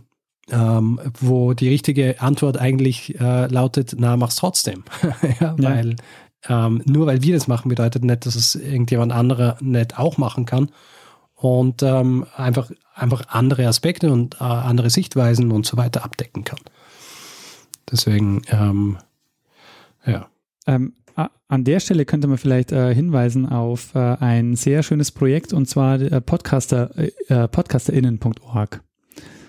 Ähm, das ist nämlich ein Projekt äh, zur Sichtbarmachung von Podcasterinnen und nicht-binären äh, Podcast-Personen. Ja, ich denke, das, ähm, solche Aktionen sind echt wichtig, auch um da die, die Sichtbarkeit zu erhöhen und auch zu zeigen, dass es äh, eben auch äh, nicht nur die ähm, zwei Männer sein müssen, die sich da eine Geschichte erzählen. So ist es. Ich meine, äh, das ist ja schon ein bisschen Treppenwitz. so Podcasts, wo sich zwei Typen gegenseitig was erzählen. Ja, ja eben. also da fügen wir uns ja ganz gut ein. Ähm, deswegen ja, ähm, je mehr Leute sich ähm, hinsetzen und Podcasts machen, desto besser. Genau, ja. Ähm, ja, Richard, ähm, noch eine Frage lesen oder noch einen Einspieler? Äh, machen wir noch eine Frage äh, vorlesen. Ja. Beziehungsweise eingeschrieben. Ähm, Max fragt, äh, ob es Geschichtsthemen gibt, die wir zu heikel finden oder die uns zu nahe gehen. Hm. Also ähm, würde ich sagen, nicht. Also ich könnte mir jetzt, ich könnte mir jetzt kein Thema vorstellen, wo ich jetzt für mich persönlich das Gefühl hätte, das geht ähm, mir zu nahe. Es gibt schon Themen, die mir zu heikel sind im Sinne von, ähm, da wüsste ich jetzt von der von der, da hätte ich jetzt von der Recherche her kein gutes Gefühl, ähm, dass ich das auch ausgewogen präsentieren kann. Ja. Das wäre mir vielleicht zu heikel, aber sonst, glaube ich, gibt es kein Thema, wo ich jetzt sagen würde, das ähm, geht mir zu nahe. Äh, geht mir eigentlich auch so. Ich meine, ich muss sagen, ähm, also Zweiter Weltkrieg, NS-Zeit, habe ich ja selber, glaube ich, noch gar nichts gemacht. Und das ist generell, glaube ich, schwierig, weil das auch so ein Thema ist, wo einfach jedes Jahr noch äh, immer 100 Bücher oder so veröffentlicht werden dazu. Ja. Das heißt, die, die Literatur, Literatur dazu ist so massiv und es gibt eben auch so wahnsinnig viele Leute, die sich damit beschäftigt haben, dass es dann auch bei vielen Themen einfach schwierig, schwierig wäre, ähm, egal zu was für einem Thema, Erfolge zu machen, die man in 40 Minuten präsentieren kann, um ohne irgendwie wichtige Sichtweisen oder so ähm, nicht zu vergessen oder auszulassen. Mhm. Ja. Und deswegen ähm, halte ich mich dann oft äh, lieber an, an Themen, wo die, wo die, die Quellenlage und die Literaturlage übersichtlich ist, wo es äh, dann irgendwie, was dann irgendwie einfacher ist, das Ganze auch irgendwie in eine Geschichte zu packen. Ja, das, äh, das kann ich gut nachvollziehen. Also ein Aspekt, der mir da noch einfällt, ist, ähm, dass mir dass es uns ja schon wichtig ist, die, die Sachen auch oder die Themen auch sensibel äh, zu erzählen. Also ähm, zum Beispiel, wenn es auch um, ähm, wenn es auch um Katastrophen geht oder so. Also, dass man das nicht so ähm, sensationsgeil erzählt, sondern dass man es schon auch ähm, einfach ähm, mit, äh, mit Respekt vor den Leuten erzählt, die da zum Beispiel vielleicht auch zu Tode gekommen sind oder so. Hm. Ja. Ich meine, es äh, es ist halt ein schmaler Grad auch zwischen ähm, sowas äh, so zu erzählen, dass es nicht Effekthascherei ist, aber dann eben auch ein bisschen so zu erzählen, dass es die Leute packt. Ja. ja. Ähm, und äh, eben, ich versuche dann, also ich habe auch bei Folgen, wo ich mehr eigentlich äh, ins Detail gegangen bin, habe ich dann äh, beim Schnitt Sachen rausgenommen und gedacht habe, als ich es vorgetragen habe, war es okay, aber wenn man es jetzt nochmal, wenn man nochmal so drüber hört, dann hört sich schon so ein bisschen an, als wäre es noch so extra irgendwie hinzugefügt worden, damit es irgendwie noch schockierender oder sonst wie ist. Ja. Ähm, was, was mir zu dem Zeitpunkt irgendwie nicht so vorkommt, aber wenn man es dann nochmal hört, kann der Eindruck natürlich erweckt werden und das ist irgendwie nicht unser Ding. Oder meines. Deines auch nicht. Äh, ich glaube, sowas kann man eher dann so der, kann man eher den True Crime Podcast überlassen. Ja. Also ich glaube, ich denke mal, das ist auch nicht unser, ähm, unser Anspruch, das, ähm, das dann so, ähm, das mit ähm, so mehr, mehr äh, Effekt zu machen. Man, man merkt das, finde ich, auch immer bei den, bei den Titeln der, ähm, die wir, die wir nehmen für die Folgen. Es gibt manche Folgen, wo, wo man merkt, die gehen einfach deutlich besser und manche Themen, die, die schlechter gehen. Ähm, aber es sind einfach häufig die, sagen wir mal, Katastrophen-Sensationsfolgen, die besser gehen. Äh, was aber, denke ich, nicht dazu führen darf, dass wir eben uns vorwiegend auf solche Folgen konzentrieren. Ja. Ich meine, es gibt einfach viele Katastrophen und äh, Expeditionen, die nicht funktionieren. Aber ähm, ja, es sollte nicht unser Fokus sein, auf keinen Fall. Und ähm, ja, wir versuchen es dann auch wirklich so in den Titeln nicht einfach so Clickbait-artig zu machen. Obwohl, ich muss sagen, der Titel für Olga von Kiew, äh, der, mit den Spatzen kam der Tod, ist vielleicht ein bisschen reißerisch, aber ähm, ja, es klingt ein bisschen wie, ähm, wie dieses Zimmelbuch. Ähm, mit den Clowns kamen die Tränen. Äh, was äh, will man gar nicht meinen, aber ein ganz gutes Buch ist. Das Lustige ist ja, dass du ganz am Anfang, äh, als wir den Podcast gestartet haben, eigentlich nicht wolltest, dass äh, schon im Titel oder überhaupt sogar im Teaser zu, ähm, ja, ja. zu lesen ist, worum es in der Folge geht. Ja, und das haben wir einige sprachliche Verrenkungen hingelegt, um irgendwie beschreiben zu können, um was es geht, ohne wirklich zu erklären, um was es geht. Aber es, es ist halt für, wenn man dann so ein bisschen darauf angewiesen ist, dass zum Beispiel ein neues Publikum diese Sachen durchfliegt und sich denkt, ah, das interessiert mich oder so. Oder auch so profane Dinge wie Suchmaschinentauglichkeit, ja. Dann äh, kommt man irgendwann drauf, ja, wahrscheinlich wäre es doch ganz gut, wenn man ein bisschen Preis gibt im Titel oder in, in der Beschreibung zumindest. Ja, denke ich auch. Also das äh, ist durchaus sinnvoll. Ähm, Daniel, was würdest du sagen? Mach mal einen Einspieler. Mach mal einen. Äh, wieder mit einer Stimme, die du wahrscheinlich wiedererkennst. Lieber Daniel, lieber Richard, hier ist der Martin und ich beglückwünsche euch zu 200 Folgen Zeitsprung. Vielen Dank für die vielen tollen Geschichten aus der Geschichte. Ich habe auch eine Frage an euch und zwar würde ich gerne wissen, welches das historische Ereignis ist, bei dem ihr dabei wart, von dem ihr später mal sagen würdet, das ist eine Zeitsprungfolge wert. Bin sehr gespannt auf eure Antwort und wünsche euch noch viele tolle weitere Folgen Zeitsprung. Ich freue mich drauf. Macht's gut, euer Martin. Tschüss. Ja, Martin Fischer vom Staatsbürgerkunde-Podcast. Äh, vielen, vielen Dank für ähm, deine Frage und deinen Kommentar. Er war ja schon mal zu Gast bei uns. Genau, Folge 53. Ähm, ein Verrat und ein langer Strich auf der Berliner Mauer. Ich habe gewusst, dass du das jetzt auswendig ja, machst. Ich, das hatte ich schon vorbereitet. Ähm, kein, äh, kein Geklapper des Keywords. Martin äh, war unser zweiter Gast nach äh, Anna Masona der uns eine Geschichte erzählt hat. Da haben wir irgendwann mit begonnen, dass uns äh, Leute Geschichte, Geschichten erzählen. Mhm. Äh, ist, also wir haben bisher weniger Leute, die uns Geschichten erzählt haben, als Experten oder Expertinnen in der Folge. Absolut, ja. Also ich glaube, wir haben äh, was vier oder fünf Leute, die uns Geschichten erzählt haben. Genau. Oder fünf oder sechs, so in die Richtung. Also nicht, äh, wir machen es nicht so regelmäßiger, aber ab und zu. Ja. ja. Äh, zu seiner Frage. Ja. Ähm, bei mir ist es schwierig, aber ich muss sagen, ja, wahrscheinlich, weil auch der Eindruck noch so frisch ist. also ich glaube, dieses äh, historische Ereignis, äh, was äh, das wahrscheinlich irgendwann ein guter Zeitsprung äh, wird, ist ähm, das, äh, das Ibiza-Video. Oh ja. Weil da war ich auch, ähm, also da, da, war ich dann an diesem Tag auch auf dem, auf dem Heldenplatz, als diese mehr oder weniger nicht spontan Demo, aber die ein bisschen größere Demo, als es eigentlich geplant war, stattgefunden hat, wo alle darauf gewartet haben, dass ähm, der Strache ist schon zurückgetreten gewesen, aber dass jetzt dann der, der, der Kurz auch was sagt und wo dann alle schon erwartet haben, dass vielleicht eher äh, Konsequenzen zieht draus noch. Und ähm, ja, da hat sich auch niemand so gedacht, wie das dann wirklich schlussendlich äh, enden wird, dass äh, die, die gesamte Regierung und Kurz abgesetzt werden. Vielleicht äh, sagst du noch kurz in einem Satz, was passiert ist, weil in zwei Jahren, äh, wenn jemand den Podcast hört, hat er oder sie vielleicht keine Naja, in zwei Jahren wird es wahrscheinlich noch viel weitere Kreise. Ja. also da wird es als der große Auslöser der, der größten Krise der österreichischen äh, Innenpolitik angesehen werden. Aber ja, äh, das Video als Strache äh, äh, heimlich gefilmt worden ist auf Ibiza, wie er Dinge zu ähm, Aufträgen, die man die man zuschanzen kann, russischen Oligarchen etc. gesagt hat, ähm, die man einfach nicht sagen sollte, der Vizekanzler von Österreich ist und äh, was dann schlussendlich dafür gesorgt hat, dass er ähm, in einer Pressekonferenz äh, sich entschuldigt hat und dann zurückgetreten ist und äh, heute auch schon gar nicht mehr ähm, sehr apologetisch ist, sondern mehr oder weniger sogar stolz drauf ist, auf das, was er gemacht hat. Aber das ist eine andere Geschichte, die wahrscheinlich die auch noch nicht zu Ende ist und hoffentlich auch noch ein, wie soll ich sagen, gutes Ende finden wird. Ja, apropos gutes Ende, das wäre die Geschichte, die mir eingefallen ist, die man vielleicht in ein paar Jahrzehnten äh, als Zeitsprung erzählen könnte. Und zwar der erste Schulstreik von Greta Thunberg.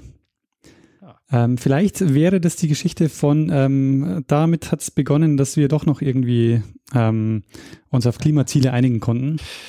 Ja, oder? Es ist die Geschichte, die äh, dann so ähm, mündlich tradiert wird, weil es nichts mehr gibt, um irgendwas aufzuschreiben. Ja, genau. Oder die. dann braucht es aber keinen Zeitsprung mehr darüber. ja, äh, den gibt es dann quasi auf anderen Medien, auf Steinen. Genau. Gut, ähm, äh, lass mich schauen, was wir hier noch an Fragen haben. Ähm, achso, vielleicht noch so ein bisschen zu, ähm, also ein bisschen äh, technischer, zu, äh, zu ZuhörerInnenzahlen äh, zum Podcast. Johannes fragt nämlich, einerseits fragt er, ähm, wie viele Leute im Durchschnitt unseren Podcast hören. Ähm, und das ist schwierig zu sagen, weil wir nicht wissen, wer, weil wir ungefähr sehen, wie viele ähm, Downloads es pro Episode gibt, aber wir wissen natürlich nicht, ob die Personen, die oder die Geräte, die die Folgen runterladen, sie dann auch wirklich hören. aber wir haben ungefähr pro Episode ähm, derzeit, also mittlerweile, würde ich sagen, nach, nach der Woche, bevor dann äh, die nächste kommt, um die 12.000 Downloads. Kommt das hin? Genau, also auf der Plattform ähm, quasi, also über den, die den äh, Podcast über den Feed hören. Genau. Also da gehören dann auch alle dazu, die es auf äh, iTunes oder Podcast oder Apple Podcasts und auf den all, all den unterschiedlichen Apps für, für Android und sonst wie hören, ähm, weil die alle denselben Feed verwenden. Äh, dazu kommt dann halt auch noch, dass wir ja auch auf Spotify sind. Wie viele dort regelmäßig hören, ist schwer zu sagen. Wir haben zumindest, ähm, das ist so ein Anhaltspunkt, derzeit stehen wir, glaube ich, irgendwo bei 7000 Followern und äh, ich verwende ja Spotify selber nicht. Aber äh, ich, ich, nehme an, Follower bedeutet jemand, der einfach sagt, ich möchte regelmäßig informiert werden, wenn hier Erfolge rauskommt. Und ähm, ja, ist auch ein Indikator, dass das ungefähr so die Größenordnung ist derzeit. Also was ich, ähm, was ich sehr gut finde, ähm, so wie, wie das bei uns jetzt eigentlich seit, äh, seit Beginn an läuft, ist, dass wir so ein stetiges Wachstum merken, das ähm, einigermaßen konstant ist, aber das jetzt nicht so große Sprünge nach oben und nach unten macht, sondern man merkt so, es mhm. werden stetig mehr ähm, aber ähm, nicht ähm, und, und, und ich finde, es ist ein sehr sehr angenehmes und, und gutes Wachstum, weil was ja da was ja daran knüpft ist, dass wir auch mehr ähm, Feedback und ähm, und so von euch bekommen und das finde ich ist ist ähm, merkt man, dass es halt sehr schön und organisch wächst. Also wir wir merken quasi, dass wir, dass uns mehr zuhören, aber wir merken auch, dass quasi das Feedback zunimmt, dass mehr Leute kommentieren, dass mehr Leute äh, uns äh, neue Folgen schicken und, und so. Und äh, das ähm, finde ich fühlt sich eigentlich so ähm, so ganz gut an. Ähm, ja und Johannes fragt dann auch noch, ähm, ob wir uns jemals überlegt haben, Werbung im Podcast einzubauen, um, um äh, mehr daran zu verdienen, oder ob wir sowas wie Patreon verwenden wollen wo man dann gegen zusätzliche Inhalte zum Beispiel ähm, jeden Monat äh, Geld spenden kann. Also ähm, wir haben über Werbung nachgedacht. Wir sind auch nicht prinzipiell abgeneigt, aber grundsätzlich ähm, ist es so, dass wir momentan über Spenden eigentlich äh, so viel reinkriegen, dass wir alles abdecken können, was wir abdecken müssen. Also ähm, die Kosten für Hosting und solche Geschichten und ähm, die Kosten für die, für, die, für die Bücher, die wir uns dann noch einen Tag vor der Aufnahme kaufen, um irgendwelche Details nachzuschauen.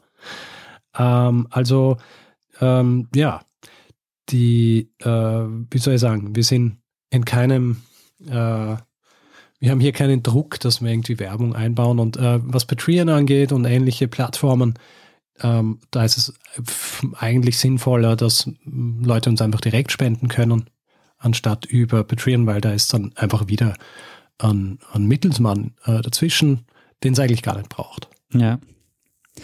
Also man kann sagen, wir denken natürlich über Monetarisierungsmodelle nach, ähm, aber ähm, gehen da auch, würde ich sagen, sehr vorsichtig vor. Also wir würden jetzt nicht einfach nur, weil uns jemand ein Angebot macht, ähm, das im ersten Moment vielleicht gut klingt, ähm, sofort ähm, Werbung einstreuen. Also das ist, glaube ich, nichts, was wir leichtfertig tun würden. Ja. Gut, dann ähm, wieder weg von den Zahlen und wieder zu etwas, ähm, wie soll ich sagen, philosophischerem. Annette, äh, Annette hat uns nämlich gefragt, wenn wir die Möglichkeit hätten, in welche Person der Vergangenheit wir schlüpfen würden, um äh, deren Handlungen anders zu machen als diese Person damals. Tja, das ist eine, das ist eine gute Frage. Ah, schwierige Frage. Ja, ja. Also um die Handlungen anders zu machen. Ich würde wahrscheinlich in die Haut von Hannibal schlüpfen und einfach diese Elefanten nicht mit über die Alpen nehmen. Weil schlussendlich sind sie eh noch gestorben und äh, haben nicht wahnsinnig viel gebracht. Naja. Würde mich auf andere Dinge konzentrieren. Er, er hätte wahrscheinlich nicht, würde wahrscheinlich nicht so einen großen Unterschied machen, aber ist das Erste, was mir einfällt. Wie man einfach im Kleinen die Welt ein bisschen besser machen könnte. Ja, aber stell dir vor, er hätte, äh, das hätte die Auswirkung gehabt, dass er ähm, Rom bezwungen hätte. Ja. Und ähm, dann das ähm, römische Reich nicht so mehr existiert hätte, äh, sondern das karthagische Reich ähm, sich ausgebreitet hätte. Interessant. Ähm, dann wäre der ganze Lauf der Geschichte komplett anders gewesen. Schon. Aber ich wäre dann in der Haut von Hannibal. Also, hey. Ja. Dann, dann ähm, wäre ich quasi on top of the world. Wie schaut es bei dir aus? Also ich habe, glaube ich, niemanden, wo ich jetzt sagen würde, da würde ich gerne den Lauf der Geschichte ändern. Also was natürlich der Klassiker wäre, dass man es irgendwie sagt Hitler oder so. Ja, aber dann, keine Ahnung, müsstest in die müsstest in die Haut von seiner Mutter schlüpfen oder so und dafür sorgen, dass er überhaupt nie gezeugt wird. Ja, genau, irgend sowas. Aber irgendwie, ich glaube, ich, mich würde es mehr interessieren, äh, in die Haut von jemandem zu schlüpfen, um äh, diese Sache dort zu äh, erleben. Ja, und was wäre das? Also ähm, interessant wäre natürlich schon so, ähm, so sich mal anzugucken, ähm, ob eine Person gelebt hat, die ähm, dem nahe kommt, was wir heute als Jesus kennen. Ja. Ja, im, äh, also ich gehe davon aus, dass du wahrscheinlich in diese Haut schlüpfen könntest von dieser Person, aber es wäre halt wahrscheinlich ein bisschen Fahrt, weil nichts passieren wird. also, so, ähm, also abgesehen davon, dass du halt dann irgendwann äh, gekreuzigt würdest. Ja, ja. Weil du, ähm, aber äh, es ist nicht so, dass du dann irgendwie tatsächlich äh, so in den Himmel aufsteigen würdest. Nein, nein, ich würde es anders machen. Also ich würde natürlich nicht Jesus selber nehmen, sondern eine Person im Umfeld. Also ich will Okay. ja nur, ich will ja nur sehen, ob es Ah, Judas. Ja, zum Beispiel. Dann wird es auch, äh, äh, auch reich, wenn du dich dann nicht äh, entleiben würdest. Weil du hättest ja diese Silberlinge. Sehr gut. Du bist also bibelfest, Richard. Ja, hallo. Ministrant. Na. Lektor. alles bevor ich, alles während ich schon lange austreten wollte, aber ich habe es nicht können und dann irgendwann. aber zumindest äh, entsprechend bibelfest worden dadurch, was ja auch nicht schadet. So, haben wir die Ja. Frage einigermaßen. Ich glaube schon. Ja. Äh, Es ist also generell äh, gilt hier natürlich auch, ähm, über längere Zeit wäre es sowieso schwierig, weil, weißt du, äh, medizinisch und äh, hygienisch und so, die Zeiten, nee, will man nicht.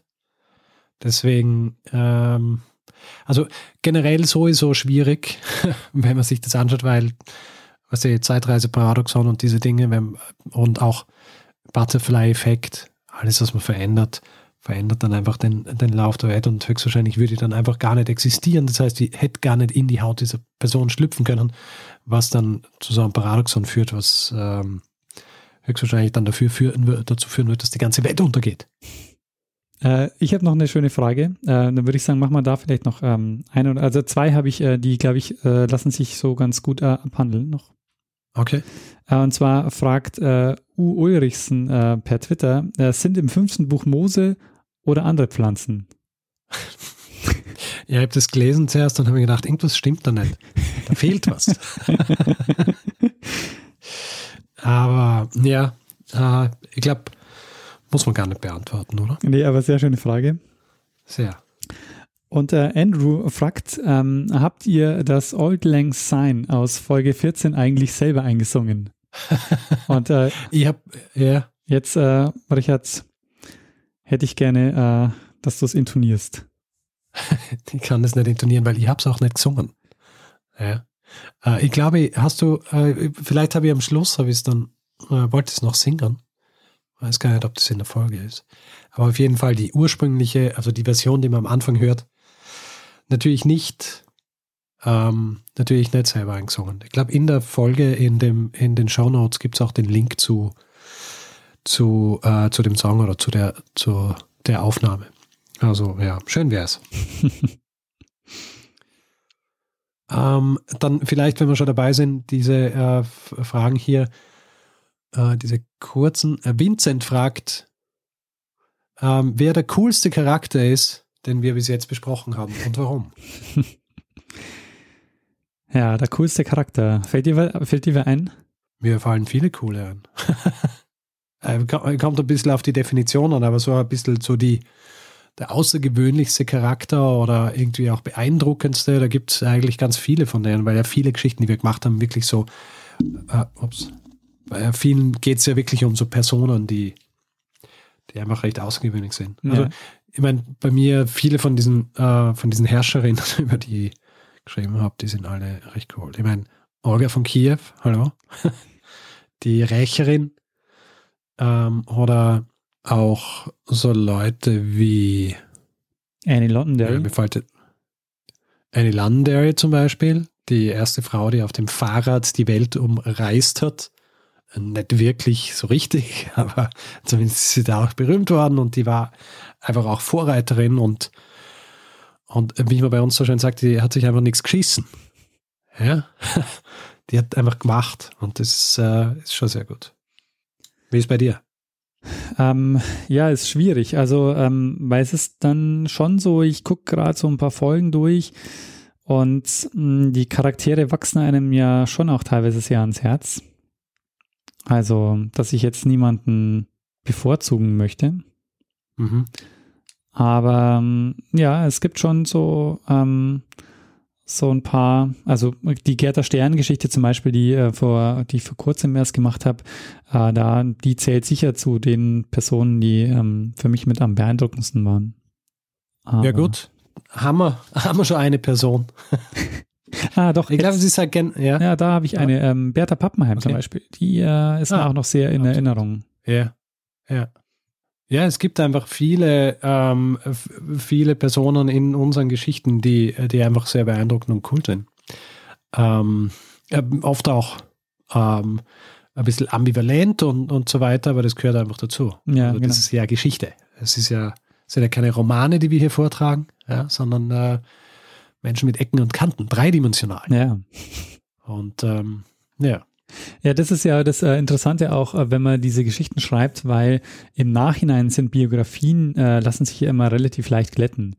Aber wenn Menschen leben, dann handeln die halt nicht immer ähm, rational.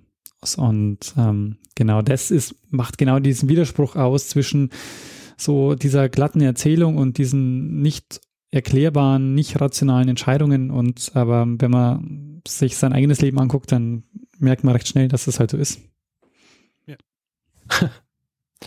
Daniel, würdest sagen, ähm, äh, machen wir wieder ein Einspiel? Machen wir wieder ein. Äh, und zwar Patrick kommt als nächstes. Hallo Richard, hallo Daniel. Mein Name ist Patrick, ich wohne in Wien und möchte mich zuerst mal für die letzten 200 Wochen bedanken. Ich warte jede Woche sehnsüchtig auf eine neue Folge und macht weiter so. Ich habe auch eine Frage und zwar würde es mich interessieren, wie kommt es von einer Idee zu einer Episode? Sprich, was sind die Schritte von, oh, das war eine interessante Geschichte, bis hin zu einer Folge Zeitsprung? Ja, Patrick, vielen Dank für, für dein Lob und äh, deine Freude über unseren Podcast, was mich natürlich freut. Äh, die Frage ist, ähm, die haben wir jetzt, glaube ich, schon recht eingehend beantwortet, oder? Ja, ich denke auch. Ähm also so die Genese von, von, von einer kleinen Idee bis zur fertigen Folge. Also ähm, ich glaube, was man hier sich äh, merken muss, ist, dass es nie gleich ist. Ja. Das ist immer unterschiedlich, immer unterschiedliche Impulse, die man kriegt, dass man überhaupt dann zu dieser Idee kommt und dass man die Idee dann auch irgendwie ausweitet und anfängt zu recherchieren und ähm, ja, keine Folge ist wie die andere im Grund, was sowas angeht. Und was wir vielleicht an der Stelle noch nicht gesagt haben, was in der Vorbereitung wichtig ist, ähm, wir selber machen ja keine Forschung. Das heißt, wir sind angewiesen darauf, dass es jemanden gegeben hat oder jemanden gibt, der oder die dazu forscht. Das heißt, ähm, ich mache meistens nur dann eine Folge, wenn es einen guten Artikel oder eine gute Forschungsarbeit dazu gibt, auf die ich dann zurückgreifen kann. Ähm, das ist halt leider so, dass wir die Zeit nicht haben, dass wir selber nochmal ins Archiv gehen und da selber nochmal was äh, nachlesen oder selber was rausfinden können. Ja, das wäre natürlich der Idealzustand, ja. wenn wir wenn wir das könnten. Aber ja, das ist äh, momentan nicht drin. Das heißt, und, und da merke ich auch oft so, ähm, äh, da, also die Grenzen an Themen sind manchmal so, wenn man merkt, es gibt zu diesem Thema erstaunlich wenig Literatur oder erstaunlich wenig Forschung. Also wenn jemand ist lustig, ja. eine Idee sucht für eine Master- oder für eine Bachelorarbeit, ich glaube, ich äh, habe genug Themen, die ich, die ich da empfehlen ja. könnte. Ja. Äh, interessanterweise ist es auch oft bei Themen, wo man das Gefühl hat, okay, die sind so rezipiert und so bekannt, da muss es wahnsinnig viel Literatur dazu geben und oft basieren solche Geschichten auf, auf einer oder auf zwei Quellen, ja. ja. Und sind einfach dann ähm, sind einfach so weitergetragen worden, dass man das Gefühl hat, okay, das ist, das ist in Stein gemeißelt, aber viele Dinge sind eigentlich dann gar nicht in Stein gemeißelt. So, nächster Einspieler. Ja, nächster Einspieler. Der nächste Einspieler ist wieder von einer Person, deren Stimme du wahrscheinlich wiedererkennst. Hallo Daniel, hallo Richard. Hier ist Ralf vom Déjà-vu Geschichte Podcast und ich kann es mir nicht nehmen, euch auch noch persönlich alles Gute zu wünschen. 200 Folgen Zeitsprung, das ist eine Leistung, oh, aber da geht schon noch ein bisschen mehr, will ich doch hoffen. Und ich will auch hoffen, ich kann ein bisschen ja, vielleicht für die Geschichtspodcast-Szene im Allgemeinen sprechen, wenn ich sage, dass ihr zwei Zeitsprung doch so ein Leuchtturm in der deutschen Geschichtspodcast-Szene seid, wenn ich mal so pathetisch sein darf. Und ich hoffe, ihr werdet uns auch noch lange erhalten bleiben, weil wenn es Zeitsprung nicht mehr gäbe, das, das würde ein ziemliches Loch hinterlassen. Und ohne euch wird es ja auch einen Podcast wie meinen nicht geben, wenn mir nicht damals Daniel auf einer Veranstaltung eingebläut hätte, eingehämmert hätte, wie toll Podcasts nicht sind. Und wenn mir nicht Richard geholfen hätte, meine technischen Schwierigkeiten bei einem Bierchen in Wien zu überwinden, ja, dann gäbe es auch Déjà-vu Geschichte nicht. In dem Sinne, danke für alles. Ich hoffe, ihr bleibt uns lange erhalten, mindestens noch 200 Folgen, aber eigentlich kriegen wir die Tausender doch voll, oder? Alles Gute. Großartig. Ja, danke Ralf, äh, der Tausender. Ähm, schauen wir mal. Ja, ich habe mir das letzte ausgerechnet. Also ja, es, es ist schon ein Zeitl hin bis zu, bis zu 1000. Also da müssen wir wirklich, ich meine, vielleicht, ähm, vielleicht schaffen wir es irgendwann zwei pro Woche zu machen. Dann können wir die Zeit äh, äh, quasi halbieren. Dann, ja. Verstehe, ja gut, ähm, also das, da sind wir wieder beim Thema Werbung. Also wenn wir es äh, schaffen, den Podcast so derart zu monetarisieren, äh, dass, dass, wir, dass wir beide Vollzeit genau. 80 Stunden in der Woche arbeiten können daran, dann äh, ja. Also nicht? Vollzeit traue ich mir eine Woche, äh, eine Folge in der Woche locker zu. Eine, zwei Folgen meinst du? Ja, ja, da macht ja jeder eine. Also du machst eine Folge Ach so. eine Woche. Ja, ja. Folge. Dann kommt es vielleicht sogar drei Folgen, weil dann gibt es noch äh, eine Spezialfolge jede Woche. Ja, dann gibt es äh, Zeitsprung über Sättigung. Hört uns niemand mehr. Springen die Werbetreibenden ab und Ja. wir landen in der Gosse. Verstehe. Das Okay, ist dann- äh, typisch, typische Kreisläufe in der Geschichte. Du weißt du, hast gelernt aus der Geschichte des, des äh, Zündholzmachers. Weißt du, die, äh, der große Fall, der kommt immer irgendwann. Deshalb sage ich noch, organisches Wachstum, ähm, so wie es momentan läuft, ist schon gerade richtig. Ja. Ähm, Ralf, den wir gerade gehört haben vom Déjà-vu-Podcast, der hat äh, uns auch mal äh, eine Geschichte erzählt, und zwar bei Folge 137, die französisch-britische Union. Genau. Auch eine äh, sehr faszinierende Geschichte und auch was, von dem ich noch nie gehört habe vorher. Ja, das stimmt. Und ähm, Ralf ist auch, finde ich, ein gutes Beispiel, weil er das auch gesagt hat. Ähm, also, wenn ihr einen Geschichtspodcast machen wollt, go for it. Also, wir haben auch eine Liste auf unserer Seite, die heißt äh, Geschichtspodcast, wo wir Geschichtspodcasts listen und ähm, so ein bisschen Überblick geben wollen, was es denn so alles gibt im äh, Geschichtspodcast-Bereich. Also, wenn ihr einen macht, äh, macht gerne und äh, erzählt uns davon. Ähm, schlecht übergeleitet, weil es gar nichts damit zu tun hat, aber ähm, Damian äh, fragt etwas, was uns, ähm, ich würde sagen, einmal in der Woche Leute fragen. Und äh, das Interessante ist, es gibt eine eigene Folge dazu, die das erklärt. Oh ja. Und zwar fragen, fragen uns Leute zum Intro. Ähm, Bruno Kreisky, also Intro und Outro eigentlich, äh, was er da sagt und warum er das sagt und warum wir das im Intro haben. Ähm, die Frage, was er sagt und warum er es sagt, wird beantwortet in Zeitsprung Episode 5, ähm, wo, wo Daniel näher drauf eingeht. Ähm, also, wenn das wirklich interessiert, kann sich das einfach nachhören. Ist eine dieser relativ kurzen Folgen aus unserer Früh-Frühzeit. Und warum wir das genommen haben, ich glaube einfach nur, weil er sagt, Lernens Geschichte. und wir haben uns gedacht, das ist, äh, das passt einfach gut. Und wie sich herausgestellt hat, das passt wirklich gut. Ja, und äh, also diese Frage hat auch äh, der Felix ähm, gestellt. Und ich muss mal wieder in die Folge hören, weil das ist wirklich noch so, so eine frühe Folge. Vielleicht wäre es nicht schlecht, die mal zu aktualisieren. Ja, möchtest also doch ein Reboot einer Folge machen. Ja, ich glaube, die könnte man ausführlicher erzählen und ein bisschen mehr. Ich glaube, das war noch eine sehr dünne Folge. Also dünn im Sinne von kurz und nicht sehr ausführlich. Ja. Äh, vielleicht nur, ähm, weil wir hier jetzt schlecht waren, die äh, Fragen wirklich so zu gruppieren.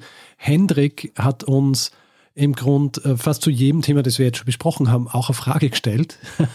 Äh, und deswegen, äh, wir haben die äh, schon mehr oder weniger alle beantwortet. Also fragt uns zur Vorbereitung und, ähm, und auch zu Dingen, die wir, also in welche Zeit wir fliegen würden mit einer Zeitmaschine und so weiter. Und was er aber auch fragt, äh, was ganz interessant ist, er fragt, mit all euren Einblicken in die Geschichte gibt es Epochen, deren Mentalitätsgeschichte unbekannt mhm. ist, zu denen die Wissenschaft nichts zur Kosmologie und Selbstverständnis der Menschen sagen kann oder nur rumrätselt. Ja. Ähm, und äh, natürlich. Ja. Also es gibt, äh, ich glaube, es gibt viele Epochen eigentlich, wo, ähm, wo man nicht wirklich äh, sagen kann, ähm, also wo man zur Mentalitätsgeschichte wahnsinnig wenig sagen kann, weil einfach die entsprechenden Quellen fehlen. Also ich spreche jetzt nicht einmal nur von den, von den narrativen Quellen, also die Sachen, die irgendwie niedergeschrieben worden sind, aber ähm, es kann ja auch andere Quellen geben, die einem Aufschluss geben über die Mentalitätsgeschichte, wie zum Beispiel ähm, dingliche Quellen, also Sachen, die ausgegraben werden, Grabbeilagen und solche Dinge. Und oft gibt es auch sowas nicht. Und da bleibt natürlich oft nicht viel über, als einfach ähm, zu Rätselraten. Und das ist generell was, was, was in, in der Geschichtswissenschaft passiert. Nur nennt man es halt nicht Rätselraten, sondern äh, man nennt es halt dann Interpretieren zum Beispiel. Oder Extrapolieren. ja. Ergänzend dazu ähm, muss man auch sagen, es ist ja nicht nur ähm, die Geschichte also wir erzählen die Geschichte ganz häufig aus so einer eurozentristischen äh, Sicht. Ähm, wir wissen ganz über ganz, ganz viele ähm, Orte der, äh, der Erde einfach halt ganz, ganz wenig. Also dieses Feld der Globalgeschichte, das gibt's noch nicht so lange und wächst ähm, gerade erst. Also es gibt aber ganz viele Orte und Zeiträume auf der Welt, wo Menschen gelebt haben. Ähm, ähm, da wissen wir praktisch nichts äh, darüber. Ja, hallo ihr beiden. Ich äh, probiere einfach mal diesen Kanal jetzt zu nutzen ähm, und möchte euch als allererstes gratulieren zu dieser tollen Ausdauer und äh, auch der Art und der Auswahl eurer Themen. Mir macht es Spaß als jemand, der geschichtsinteressiert ist, aber ansonsten beruflich damit gar nicht viel am Hut hat, äh, euch immer wieder auf dem Fahrrad und unterwegs äh, mal zu hören. Ich finde das auch ein sehr, sehr schönes Format, sich ein bisschen Zeit zu nehmen. Und äh, ihr seid, äh, wenn ihr so wollt, oder wenn ich darüber nachdenke, die einzigen, die ich wirklich so beruflich weit von meinen digitalpolitischen Themen verfolge. Ähm, und das tue ich doch auch immer wieder sehr gerne. Ähm, was ich für diese 200. Folge gerne mit in den Ring werfen möchte, ich habe mich schon ein paar Mal gefragt, ob ihr nicht auch mal Lust hättet, äh, so eine neue Zielgruppe in den Blick zu nehmen. Ich denke dabei an meinen eigenen Sohn, der auch äh, sich zuweilen interessiert für das, was zum Beispiel jetzt in Europa passiert oder für andere aktuelle Themen, die er irgendwie mitbekommt. Also ähm, ob ihr nicht mal Lust habt, auch für Kinder was zu machen. Ähm, das wäre sicherlich die Frage, wie viel Lust habt ihr da, aber das fände ich ganz äh, formidabel, wenn es also eine Möglichkeit gäbe, äh, das auch mal meinem Sohn und seinen Freunden zu zeigen. Das äh, habe ich schon mal probiert, aber die schalten dann doch irgendwie schneller ab und ähm, das fände ich ganz äh, interessant, ähm, sowas mal auszuprobieren, ähm, wenn ihr da in die Richtung was machen würdet. Ja, also vielen, vielen Dank ähm, für die Frage. Also ich muss sagen, äh, Kinder, äh, ähm, ein Kinderformat zu machen, würde mich ja tatsächlich echt reizen, weil ich glaube, dass es gut funktionieren könnte. Ähm, ich habe allerdings ähm, keine Zeit für ein äh, weiteres Zeitsprung-Spin-off. ja, es wäre sicher spannend, also es wäre auch spannend, äh, wenn man sich dann selber so quasi so beobachten muss, dass man, ähm, dass man sich dann selber fragt, kann es ein Kind verstehen, so wie ich das jetzt erzähle? Ähm, aber wäre wahrscheinlich noch zeitintensiver, ähm, weil man die Sachen noch mehr runterbrechen müsste, ähm, so dass sie dann Kinder auch verstehen und äh, momentan nicht drin. Damit wären wir wieder bei der Werbung. ähm, also, wenn, ähm, ja, na, ja. Wir hatten mal, wir hatten mal bei Wispod ähm, die Idee, dass alle Podcasts, die da dabei sind, einmal eine Folge machen für Kinder. Und ähm, es war eine pädagogisch geschulte ähm, Person dabei, die sich bereit erklärt hätte, quasi dann ähm, bei den Folgen zu beraten, wie man die dann aufbaut und äh, wie man dann da das äh, Wissen besser vermittelt. Das könnte ich mir vielleicht ganz gut vorstellen, dass man mal eine Folge macht, die man dann in sowas einspeist. Eine Folge. Eine Folge für Kinder. Genau. Olga von Kiew. Für Kinder erklärt. Genau, ja, vielleicht nehmen wir ein anderes Thema. Schau, und dann, und dann hat sie diesen süßen Vogel genommen. ähm, ja.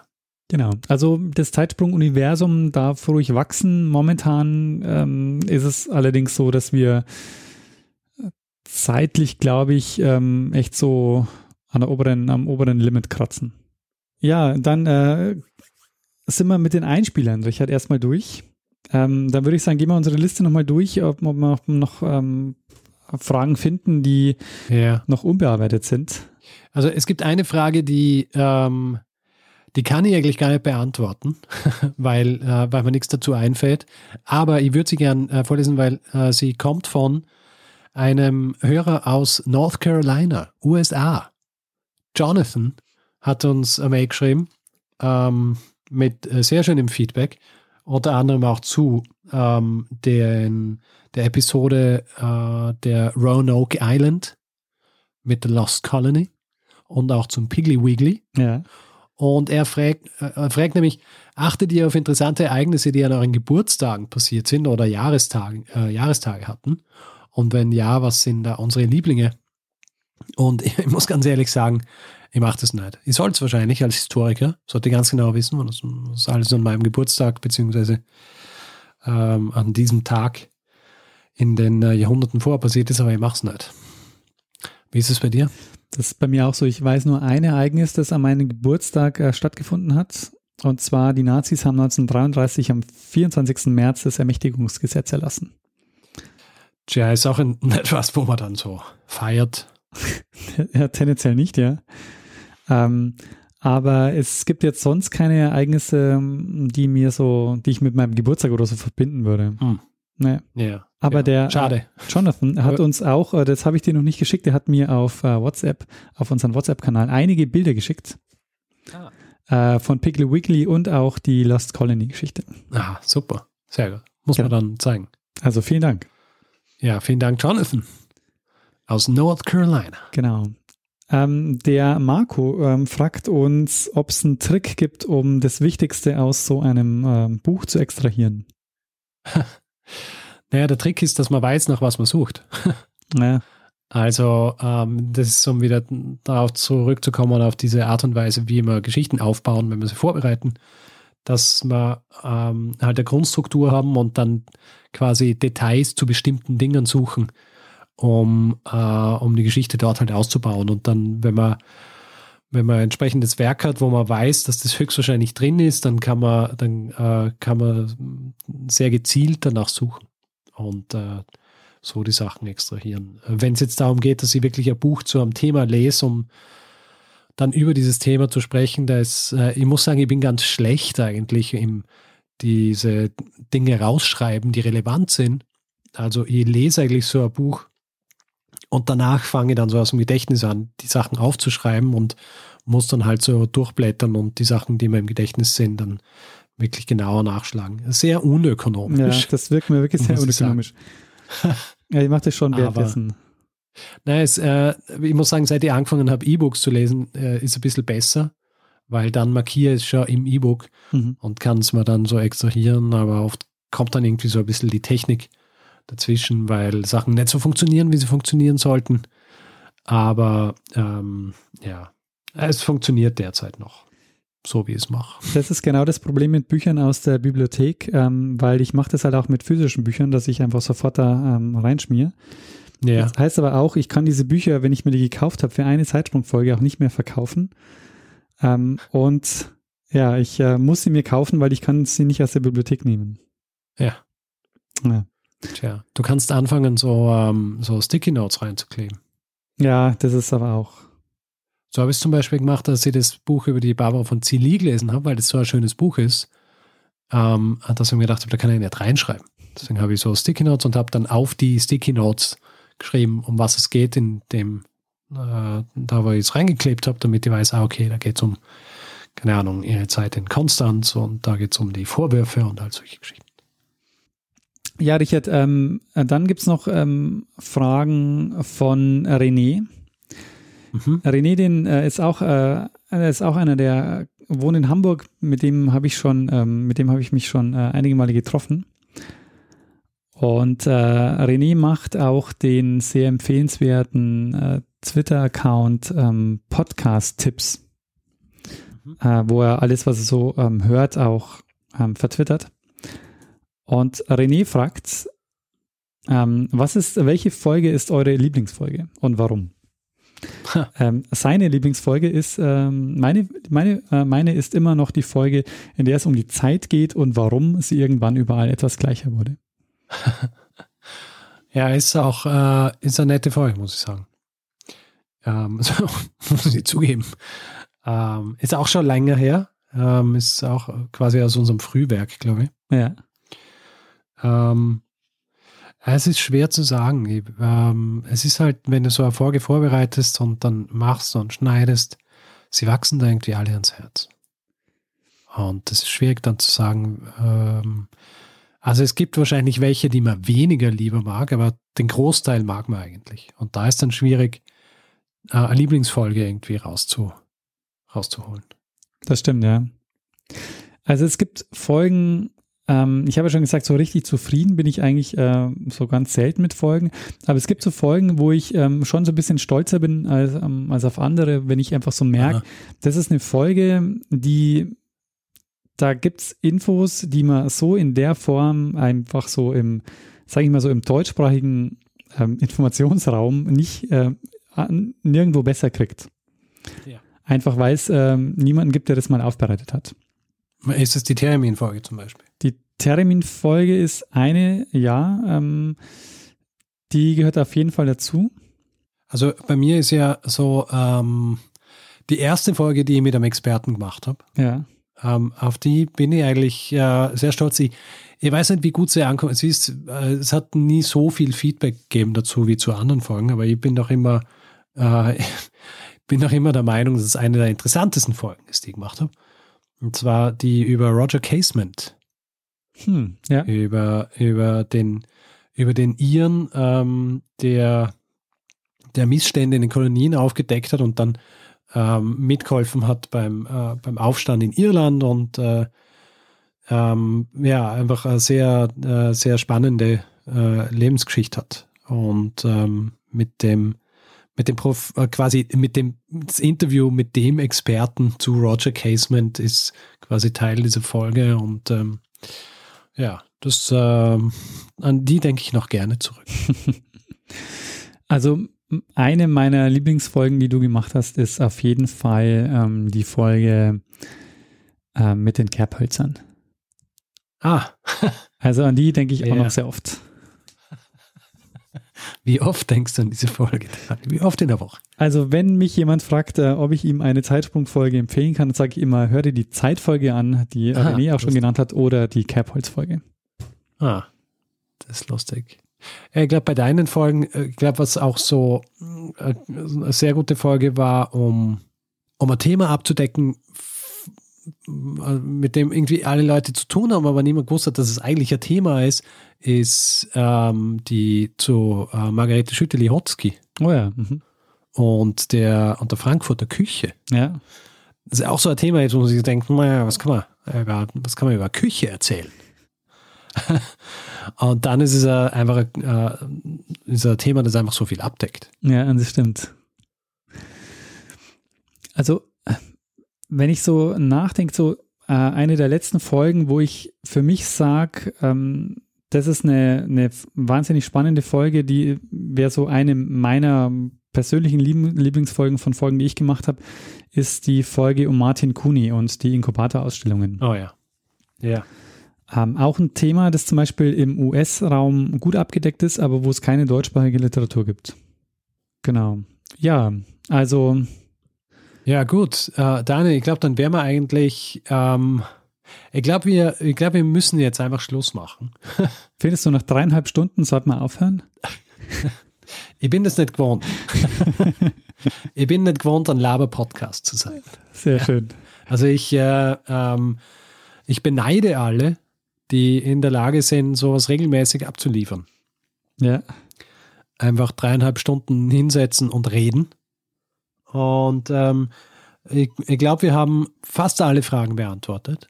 Ja, Zumindest haben wir alle, ähm, alle thematisch abgedeckt. Also ich glaube, es gibt keine, die jetzt ähm, nichts äh, mit den Fragen zu tun hat, die wir schon beantwortet haben, die wir nicht beantwortet haben.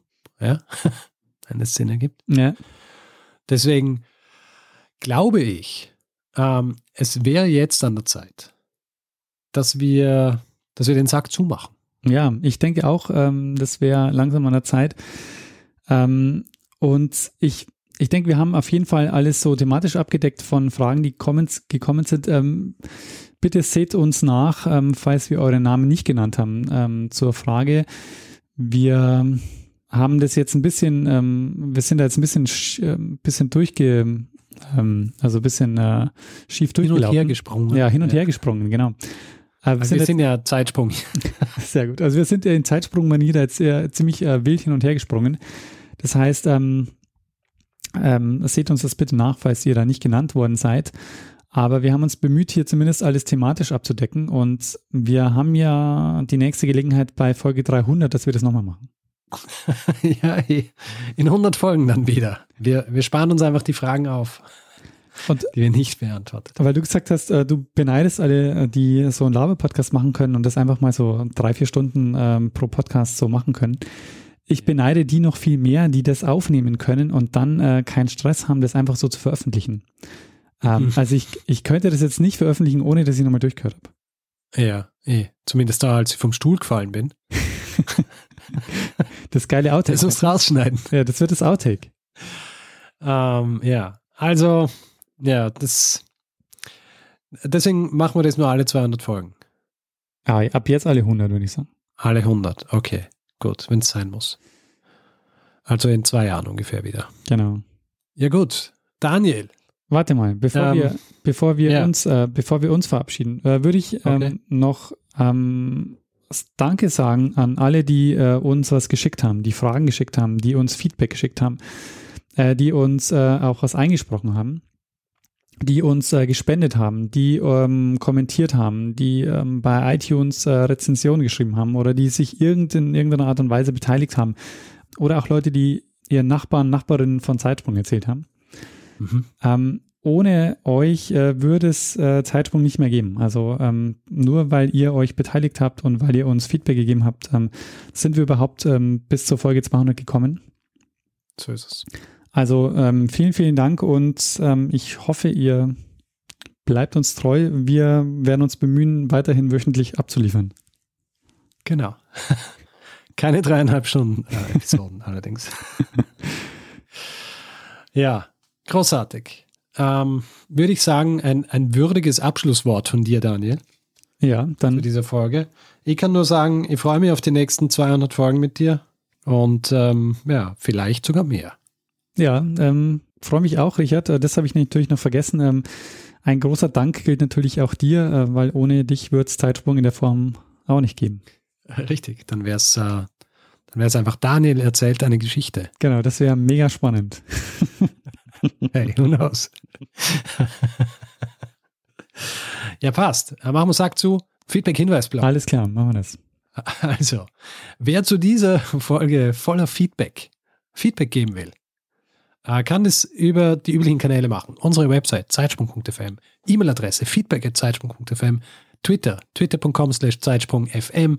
Persönlich, ich jetzt Stormgrass, Daniel at Messner. Facebook sind wir auch, facebook.com slash Zeitsprung.fm. Und wer uns äh, Reviews äh, schreiben will oder äh, wer also nicht uns Reviews schreiben will, sondern über uns Reviews und wer uns bewerten will, kann es zum Beispiel auf iTunes machen oder auf panoptikum.io.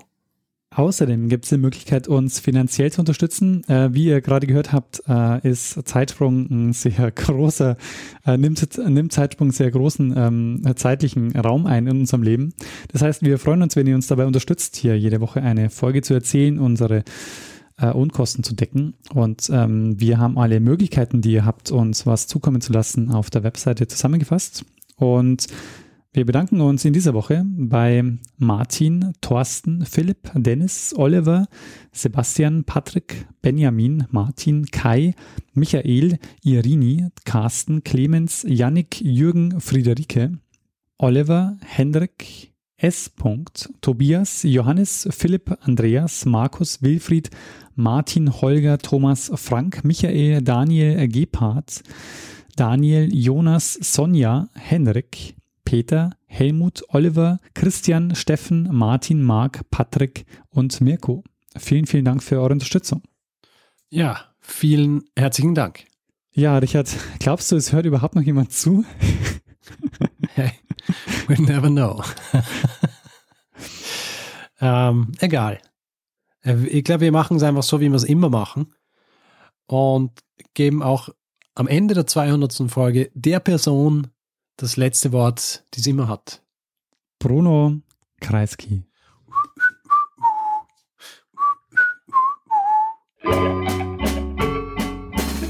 Lernen ein bisschen Geschichte. Lernen ein bisschen Geschichte, dann werden Sie sehen, der Reporter, wie das sich damals entwickelt hat. Wie das sich damals entwickelt hat.